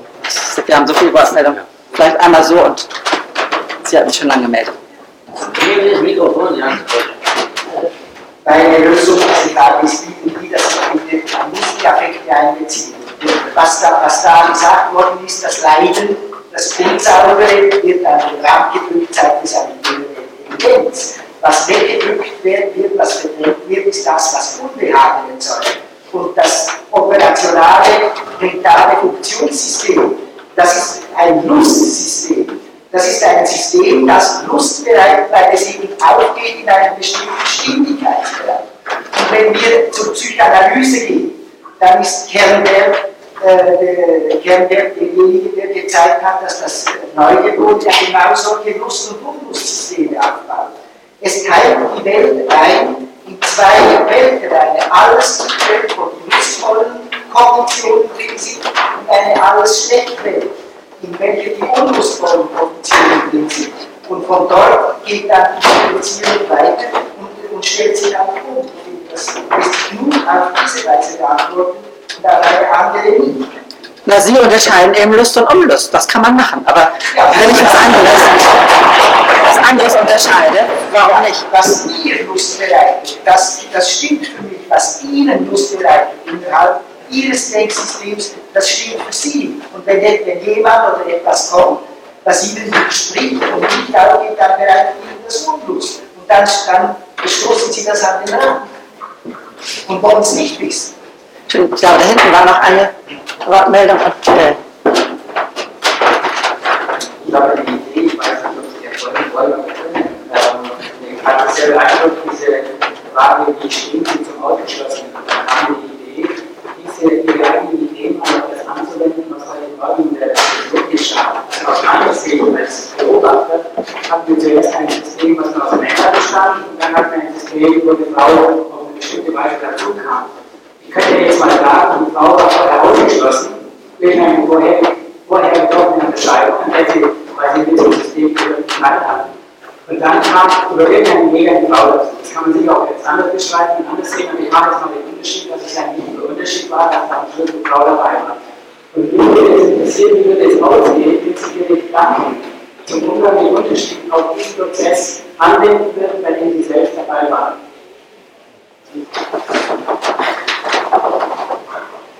Ich würde zunächst einmal äh, bestreiten, dass die Frau wirklich ausgeschlossen war. Äh, ich sehe das Problem der, der, der Geschichte, äh, der Semantik von Frau und Mann, eher so, dass die Beschreibung der Frau vom Mann gemacht wurde. Nicht, dass man von der Frau keine Kenntnis nahm, das war ja, hätte ja fatale Folgen gehabt. Äh, aber äh, äh, dass also bestimmte Typen, das ist typisch weiblich, das ist typisch männlich, äh, äh, in der Beschreibung im Wesentlichen von Männern gefertigt wurde. Und selbst wenn Frauen in der Literatur eine Rolle gespielt haben, haben sie diese Beschreibung im Wesentlichen übernommen. Also nicht umgekehrt. Sodass das alles auf der Ebene der, der Beschreibung, aber nicht auf der Ebene der Realität liegt. Und das heißt natürlich, hat natürlich bedeutet, dass der Mann also Repräsentationsfunktionen, Außenfunktionen äh, wahrgenommen hat und für die Frau das Haus reserviert. Diese, diese geschichtliche Entwicklung kann man deutlich sehen. Die, die wichtigen und hohen Posten im Staat, bis zum Galten übrigens eingeschlossen, äh, waren für Männer reserviert. Äh, und äh, das äh, war also vom Spätmittelalter bis zum äh, ja, noch, wenn man Hildegard von Bingen zum Beispiel liest, nicht wahr? Äh, es ist auch diese Distinktion und auch eigentlich eine Beschreibung, eine Übernahme der Beschreibungsmittel der Männer in Bezug auf die Frauen. Und das ist jetzt, äh, äh, das ändert sich jetzt, nicht wahr? Das ist ganz klar und mit vielen, vielen Folgeproblemen und, und äh, sodass man, wenn man die heutige Situation mit dem Schema Mann-Frau äh, beobachtet, man, wie, wie ich behaupte, eine, eine nicht mehr so bedeutende Differenz sieht, die im Übrigen auch im, im Schwinden begriffen ist. Äh, was nicht bedeutet, dass, dass die Löde gleich sind und so weiter und so weiter. Aber man kann mit diesen Mitteln, äh, wenn man auf der Ebene der Beschreibung bleibt und davon unterscheidet, wie die realen Verhältnisse sind, äh, relativ gut operieren, hat dann also eine Fülle von, von praktischen Problemen. Wir haben in Amerika einmal eine Untersuchung angefangen über Frauen in Anwaltsfirmen, nicht wahr? Und äh, was bedeutet das, wenn sie ihr Kind auf Kindergarten abholen muss und die, die Sitzung des Gerichts noch nicht zu Ende ist. Äh, dann hat er das Problem nicht. Deswegen stellen die Anwaltsfirmen lieber Männer als Frauen ein. Äh, das kann man natürlich durch, äh, durch Kindergarten und andere, durch äh, Betriebskindergärten und so weiter, äh, durch andere Einrichtungen kompensieren. Und in Amerika läuft das weitgehend über den Markt. Aber diese Fragen sind dann wieder ja, Spezialprobleme, auf die man kommt, wenn man nun genau mit dieser Unterscheidung arbeiten will. Äh, das, da spricht ja gar nichts dagegen. Ich bin nur dagegen, dass das die Ausgangsunterscheidung für alle anderen Unterscheidungen wäre, dass man also sagt, die Frauen haben eine andere Vorstellung von Wahrheit als die Männer, sie haben eine andere Vorstellung von Gut und Böse als die Männer, von Nutzen und so weiter. Ja, also ich glaube, die Frage muss ich ja auch noch beantworten. Äh, also ich mache mich ohnehin in letzter Zeit bei Veranstaltern immer unbeliebt, dadurch, dass ich darauf hinweise, wieso ein Podium nur aus Männern, das war nur nach heute so. Äh, insgesamt, äh, also ich bin natürlich dafür, das äh, ist ganz klar, äh, dass Frauen da sitzen. Es gibt vielleicht eine, auf, auf, dem Podium sind, eine, es gibt nur eine, also nicht die Entschuldigung, die die Veranstalter gebracht haben, die würde ich nicht akzeptieren können, sozusagen, dass in dem, was öffentliche Wissenschaft ist, die entscheidenden Köpfe männlich sein. aber es gibt eine andere, ich versuche eine andere, halbwegs, also gesuchte Entschuldigung für, die, für die Veranstalter. Es ist ja, wir sind ja ein bisschen gemischt in uns. Äh, und es gibt äh, neuerdings auch äh, Wissenschaftler, männlich, äh, die Denktypen favorisieren oder ein Stück weit auch auf den Weg äh, zu bringen äh, versuchen, die nicht mehr so ohne weiteres als männlich äh, zu qualifizieren sind wie andere, sehr rigide äh, äh, Theorien, äh, sondern denen man, ich glaube, mit einigem Recht nachsagen kann, dass auch die Theorie relativ starke frauliche Anteile in sich birgt. Äh, ich würde schätzen, dass da heute zwei solche auf dem Podium saßen, also welche, äh, das mögen Sie äh, entscheiden. Aber natürlich ist das keine Lösung. Das. Kann man das Mikrofon hier rübergeben? Achso, Sie haben es gerade, gut, ja schön. Ich möchte allerdings nicht auf dieses Mann-Frau-Thema einsteigen. Nicht, dass es mich nicht interessieren würde, aber ich hänge noch ein bisschen in der Diskussion von vorher, äh, die Vielfalt ging und um das Auszuschließende. Und äh, bei dieser Diskussion, so wie auch bei Ihrem Vortrag, Herr Welsch, ist mir so in den Sinn gekommen, ein Ausspruch von Kant, wo er über die ungesellige Geselligkeit spricht. Und ähm, mein Unbehagen dabei war einfach, dass ich nicht in der Lage bin, Ihnen mit logischen Denkmodellen zu folgen Paradigma der Postmoderne mit Hilfe von logischen Denkansätzen verstehen zu können. Wenn ich aber sozusagen davon Abstand nehme und versuche, in Widersprüchen zu denken, dann gelingt mir das ganz gut. Äh, denn, um jetzt mit einem Beispiel vielleicht zu unterlegen, ich kann ja mir nur die Freiheit nehmen, eine Vielfalt zu leben in mir als Individuum oder auch eine Einheit unter anderen Vielfalten zu sein, wenn mir die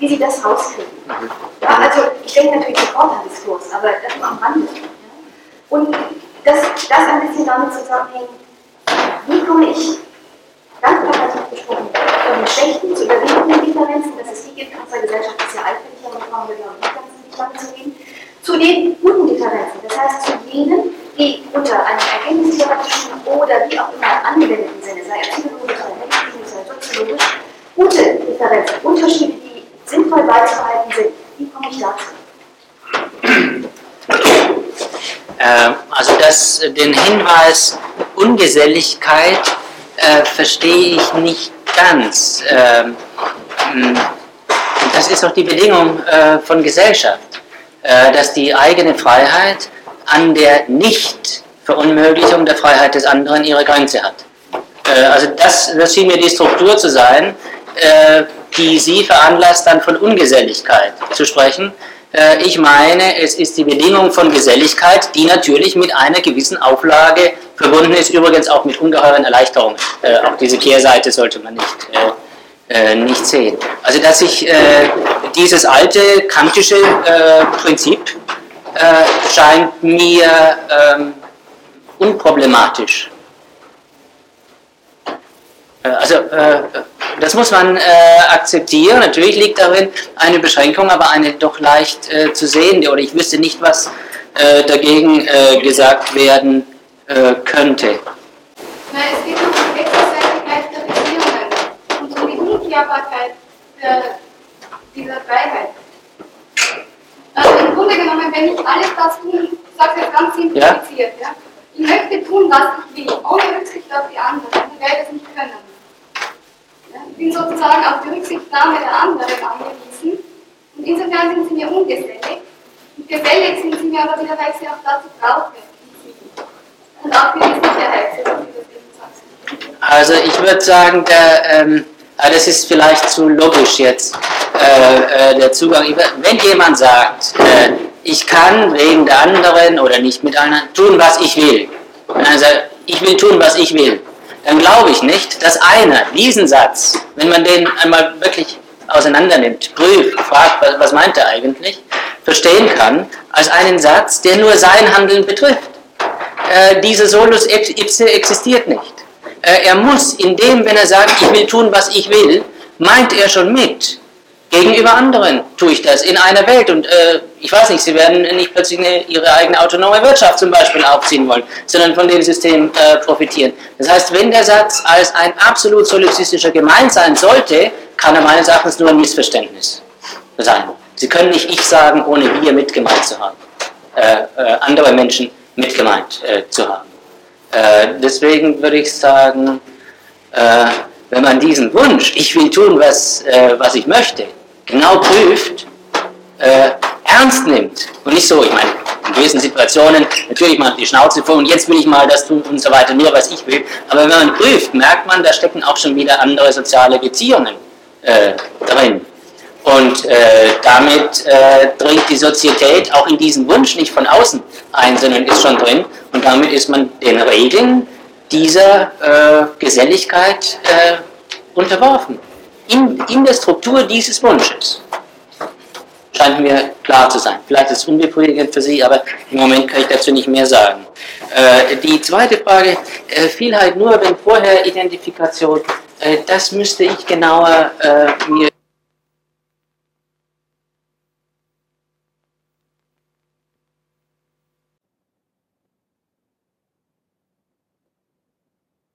Glaube, äh, natürlich ist das auch der Hintergrund. Äh, mit drin. Äh, also es gilt genauso das Umgekehrte. Über eine Vielheit von Erfahrungen haben Sie das, was Sie Ihre Identität nennen. Und meine Vorstellung ist ja nur die, dass Identitäten sich tendenziell, also das ist eine deskriptive Aussage oder Behauptung, und ich verhehle ja nicht, dass ich dem auch normativ zuneige, äh, dass Individualität, also die Identität von Individuen äh, sich dahin entwickelt, die Fähigkeit, die Kompetenz zu bedeuten, mit vielen Formen umgehen zu können.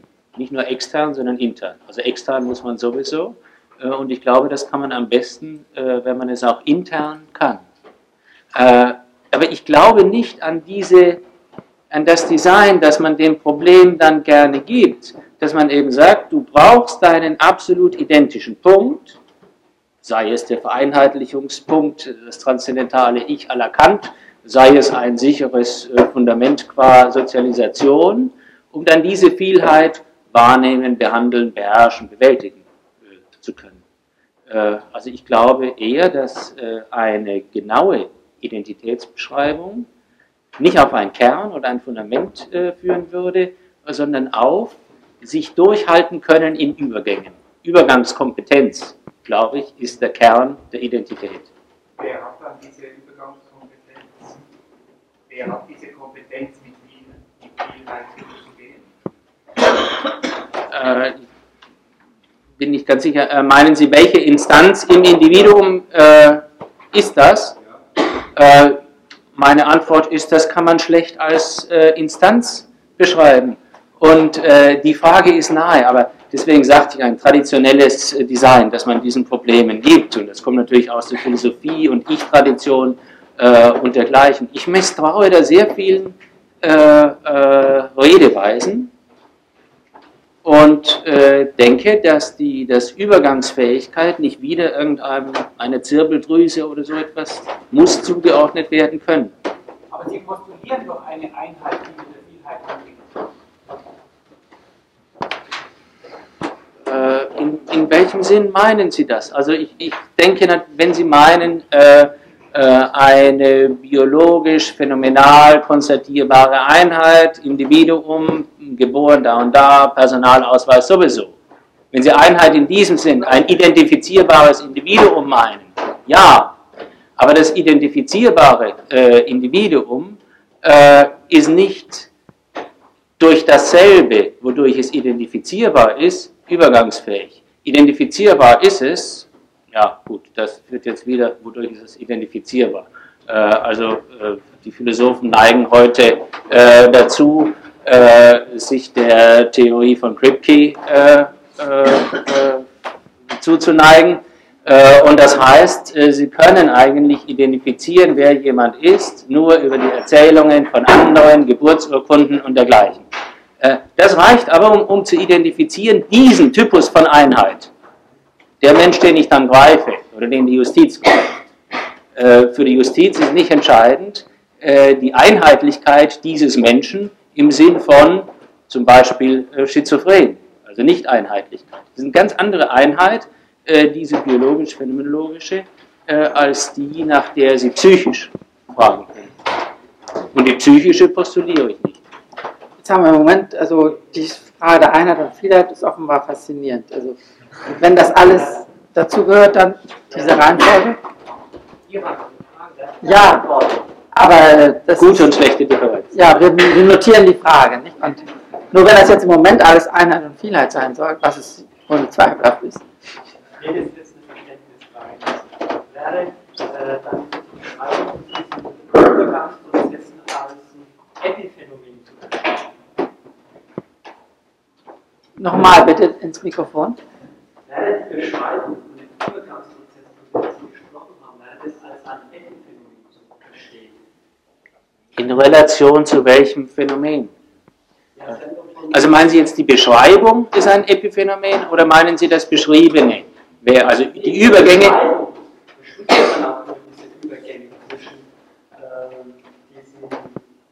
Also wenn ich äh, von Übergängen spreche, ist dieses Sprechen dieser Beschreibungsversuch ein Epiphänomen. Äh,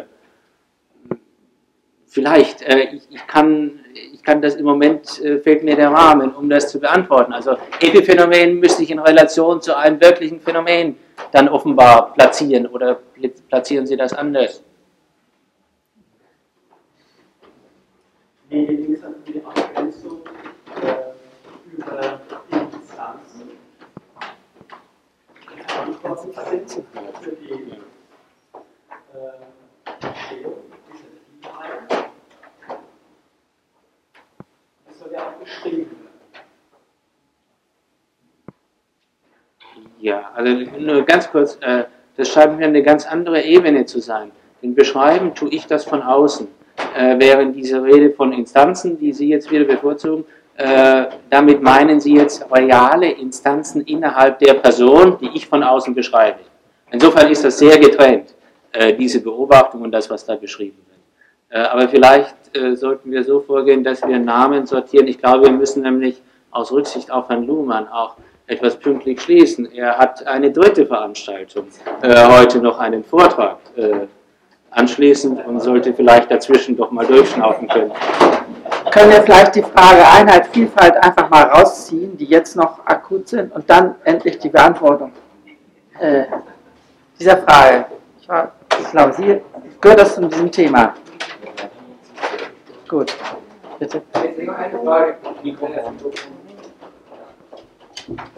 kurze Frage. Ich war, äh, ich kommt immer bei dieser Diskussion die Frage auf, ob es nicht eine Struktur, die strukturelle Frage ist, in der Beziehung zwischen System und der Umwelt, dass das System die Umwelt eigentlich immer auffressen möchte. Äh, ich denke, äh, also wenn wir die Differenztheorie angesprochen haben, dass, äh, Sie drücken das so aus, dass das Weggedrängte, äh, das darunter leiden sollte. Aber das ist nur eine Fasson des sich bemächtigen Wollens, ist eine andere äh, Fasson, sich mit diesem weggedrängten Umwelt, äh,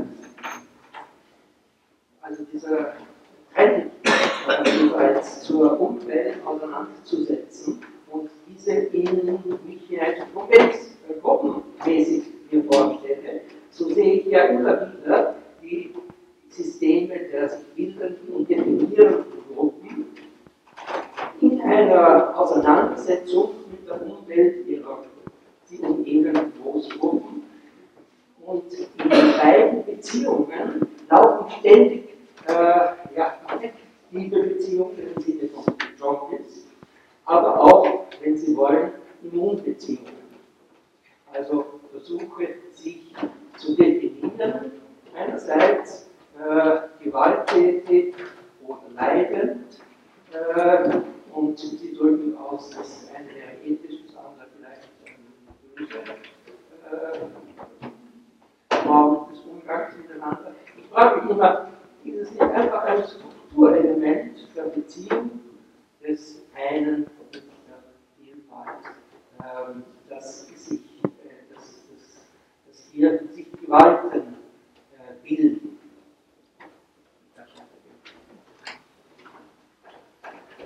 Wollen Sie gleich zum selben Thema? Das geht zum selben Thema, aber ist allgemeiner. Gut, das können wir vertragen. Ja, ja, bitte. Das vereinfacht dann die Prozedur. Ich möchte eine neue Begriff in die Diskussion einbringen, den Begriff der Größe von Systemen. Der für mich entscheidend ist, wenn zum Beispiel, wenn wir betrachten das Problem der Identifizierung oder Selbstidentifizierung von Systemen. Aber auch, wie es in der ganzen Tagung der Fall war, ähm, wenn es hin und her geht zwischen diesem ganz großen Supersystem, äh, was dann Normen setzt, und dem Individuum, dem zu kleinen System, äh, was mit den Beliebigkeiten zugesprochen wird. Ich setze dazwischen den Begriff der kleinen, kleine Systeme. Das ist ein etwas missverständlicher Begriff, aber äh, hilfreich. Und ich meine, äh, neben diesem allgemeinen Phänomen, dass wir Systeme das ist ein Unterbereich, nämlich nur spannend, wirklich spannend, sind nur die Systeme, die sich selbst, die selbst so eine Identität finden. Also die sich selber identifizieren. Das sind die sogenannten kleinen Systeme. Ich kann es beschreiben an einem Konvektionssystem wie der Diskussion hier. Wir sind alle vertraut mit dem Phänomen, dass äh, mit wachsender Größenordnung sich die Kommunikation ändert, äh, zusammenbricht schließlich, wenn das System zu groß aber Gegenmittel dagegen haben. Technik zum Beispiel. Oder feste Regeln, eben nicht zwei zur gleichen Zeit zu regeln. Äh, Gegenmittel auch in anderen Dimensionen. Zum Beispiel, es sollten alle die gleiche Sprache sprechen. Zwei Sprachen gibt auch mit Simultanübersetzung, aber wenn es nicht viele Sprachen werden, es zu viel. Wir kennen, machen aber auch die Feststellung, dass viele Probleme mit Kommunikation allein von der zahlenmäßigen Größe abhängen, sondern dass die negativen Phänomene, die auftreten, wenn es um Kommunikation geht, die auftreten, wenn das System zu groß im zahlenmäßigen Sinn wird, dass wir die feststellen können, auch bei ganz kleinen Systemen. Also gerade in Zweierbeziehungen ist das ganz deutlich.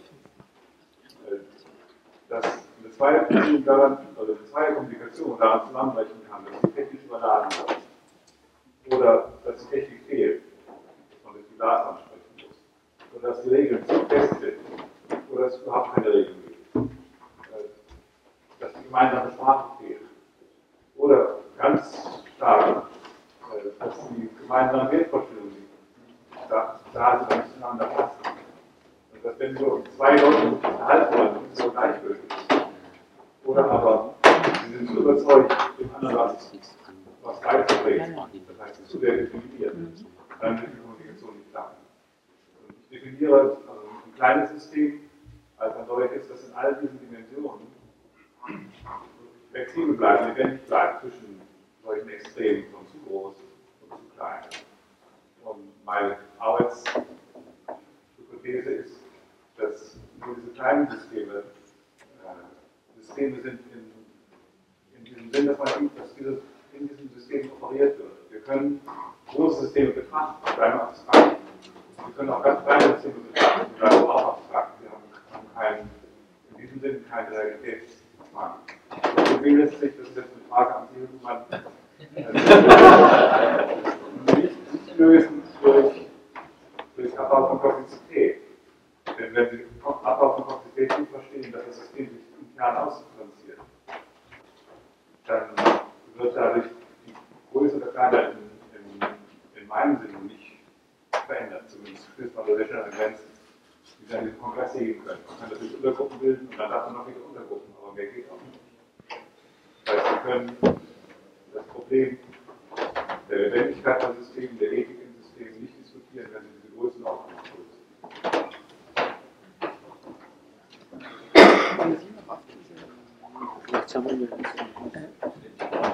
Noch zu dem Thema, aber bitte am Thema bleiben.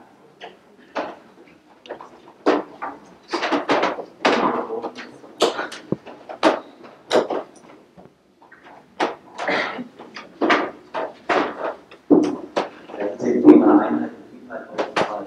Da war Herr Welche Sachen, äh, Sie können sich eine physische Einheit nicht vorstellen. Bitte eine Eine psychische, psychische Einheit. vorstellen. Und sagen, also jede Identitätsbildung, das leuchtet mir auch ein, sehe ich auch so, hat immer äh, Vielheit sozusagen äh, zur Voraussetzung.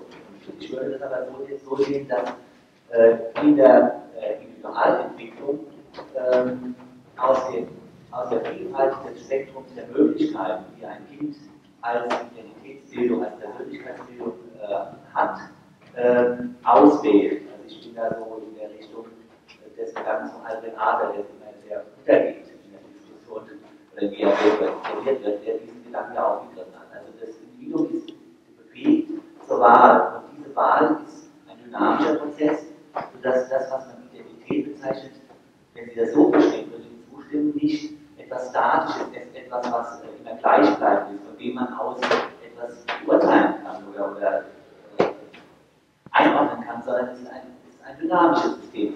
Es kann sich zeitlich verändern. Wir sind ja nicht kleine Kinder, wenn wir einsam sind und äh, der Eltern, also es ist ein ungeheurer Prozess, wenn ich mir vorstelle, ein kleines Baby und ein erwachsener Mensch. Ja? Wir brauchen selber nur als kleines Kind vorstellen äh, und äh, dann äh, wissen wir, was wir durchgemacht haben. Das heißt, die Identität ist nicht statisch.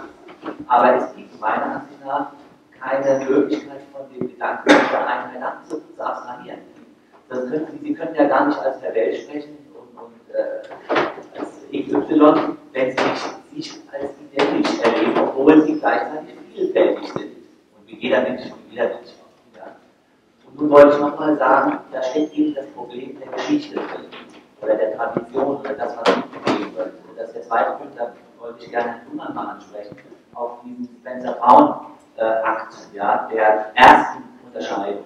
Die gibt es meiner Ansicht nach nicht, das haben Sie ja auch gesagt, äh, sondern ähm, der Sinn dieser ersten, ich weiß nicht, ob Sie das richtig verstehen, verstanden haben, aber ich habe mal eine Ergänzung von Ihnen, kann ja nur darin bestehen, dass man etwas Neues entscheiden will, also neue Unterscheidungen machen. Ähm, also ich, es gibt ja keine Neuigkeit, die nicht auf einer geschichtlichen Tradition beruht, auf der man gründet und aus der etwas Neues hervorgeht. Wenn, wenn man sagt, äh, ich brauche diese Entscheidung, dann kann ich auch nur sagen, ich brauche sie, um etwas Neues in die Welt zu bringen, einen neuen Entwurf, ja, begrenzten Entwurf, aber dann brauche ich eine neue Entscheidung. Ansonsten kann ich nicht sagen, das ist eine Entscheidung. Es ist immer die Fortsetzung eines Gegebenen, was wir nicht geschaffen haben. Also die Evolution haben wir nicht gemacht, wir machen zwar unsere Geschichte, aber nicht die Evolution. Und äh, wir, wir möchten dann einfach so nochmal erwähnen, dass wir der, der gute Karl Marx mit zu wenig da, der ist jetzt out, aus der Geschichte heraus, äh, was wir so im Osten erleben, aber das soll man nicht damit identifizieren. Ich meine, diesen historischen, äh, materialistischen Gedanken, äh, dass wir auf der einen Seite Gemachte sind, aber auch selber immer machen, ja, wieder neu entwerfen, den sollte man nicht unter den fallen meine, das gehört zusammen.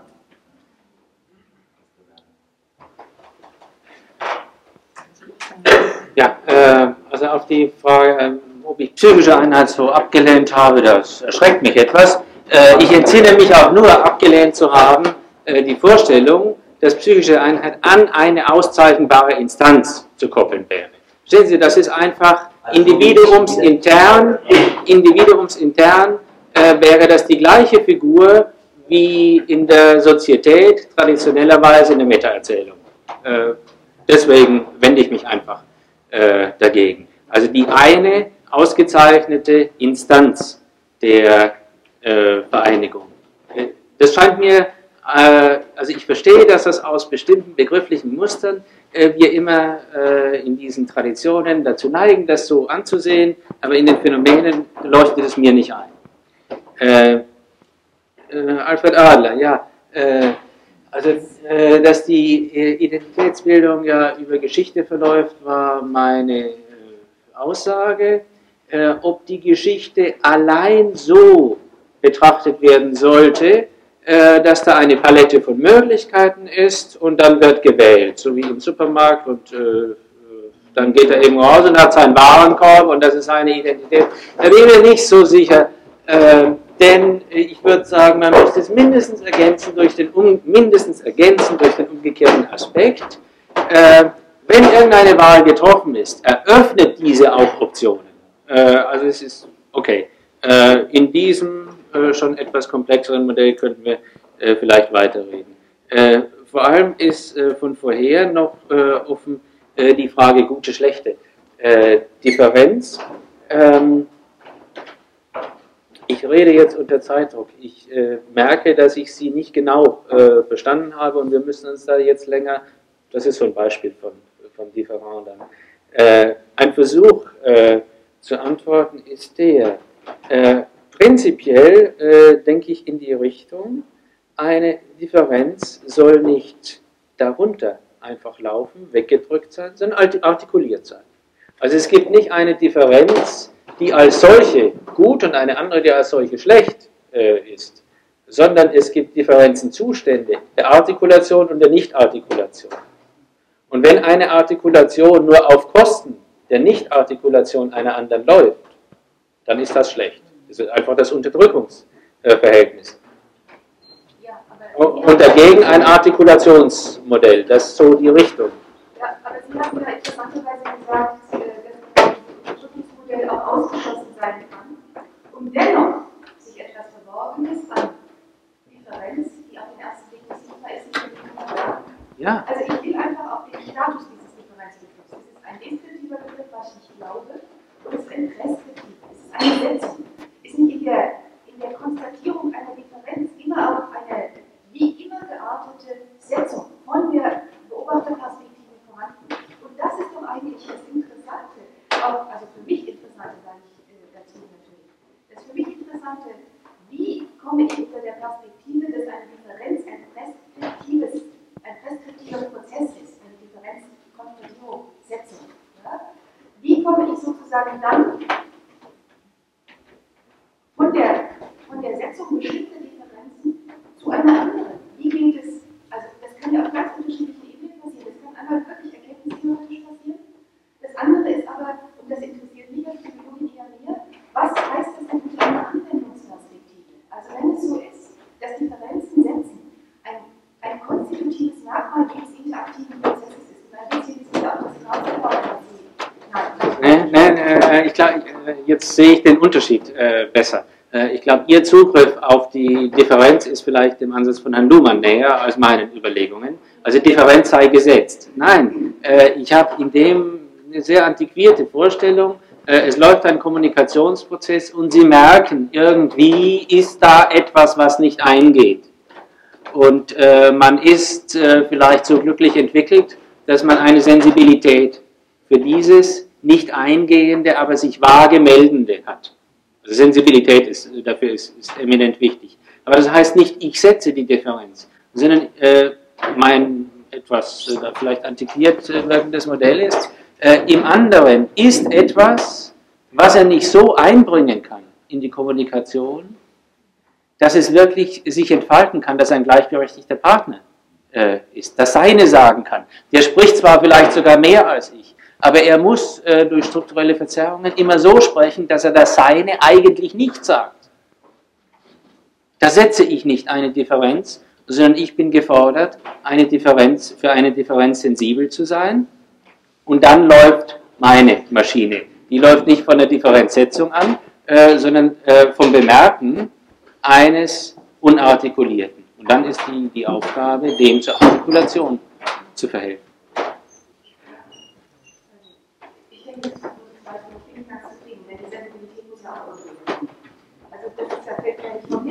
ist Natürlich.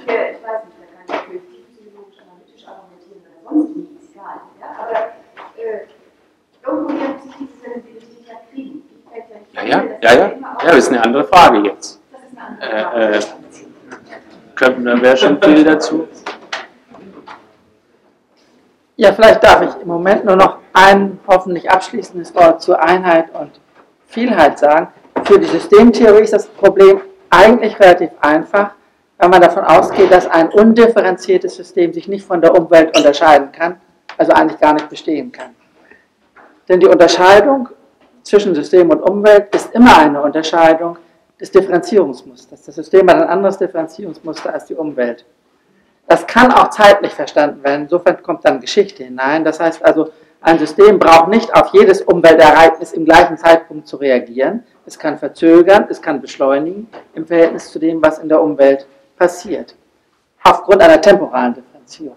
Insofern existiert das Phänomen einer differenzlosen Einheit eigentlich für die Systemtheorie gar nicht, wenn sie äh, das System also als ein real selbst operierendes System sieht.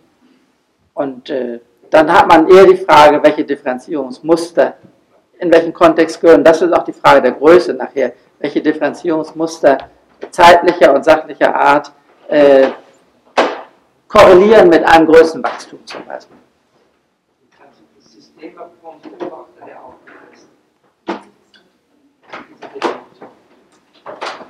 Nein, äh, der Beobachter, man, wenn er systemtheoretisch, er kann ja alle möglichen Beschreibungen. Also die Frage war, ob das System nicht vom Beobachter her definiert und vom Beobachter aufgefressen wird. Äh, der Beobachter kann ja verschiedene Unterscheidungen verwenden. Aber wenn er System, Umwelt unterscheidet und Wert darauf legt, im Kontakt des heutigen Denkens mit diesen Begriffen zu bleiben, was man ja auch nicht muss, äh, dann muss er eigentlich ein System als ein sich selbst erzeugendes, selbst produzierendes, selbst die Differenz zwischen System und Umwelt erzeugendes System begreifen. Oder er spricht in einer anderen, in einer anderen äh, Spur äh, theoretischen Denkens oder überhaupt ganz untheoretisch.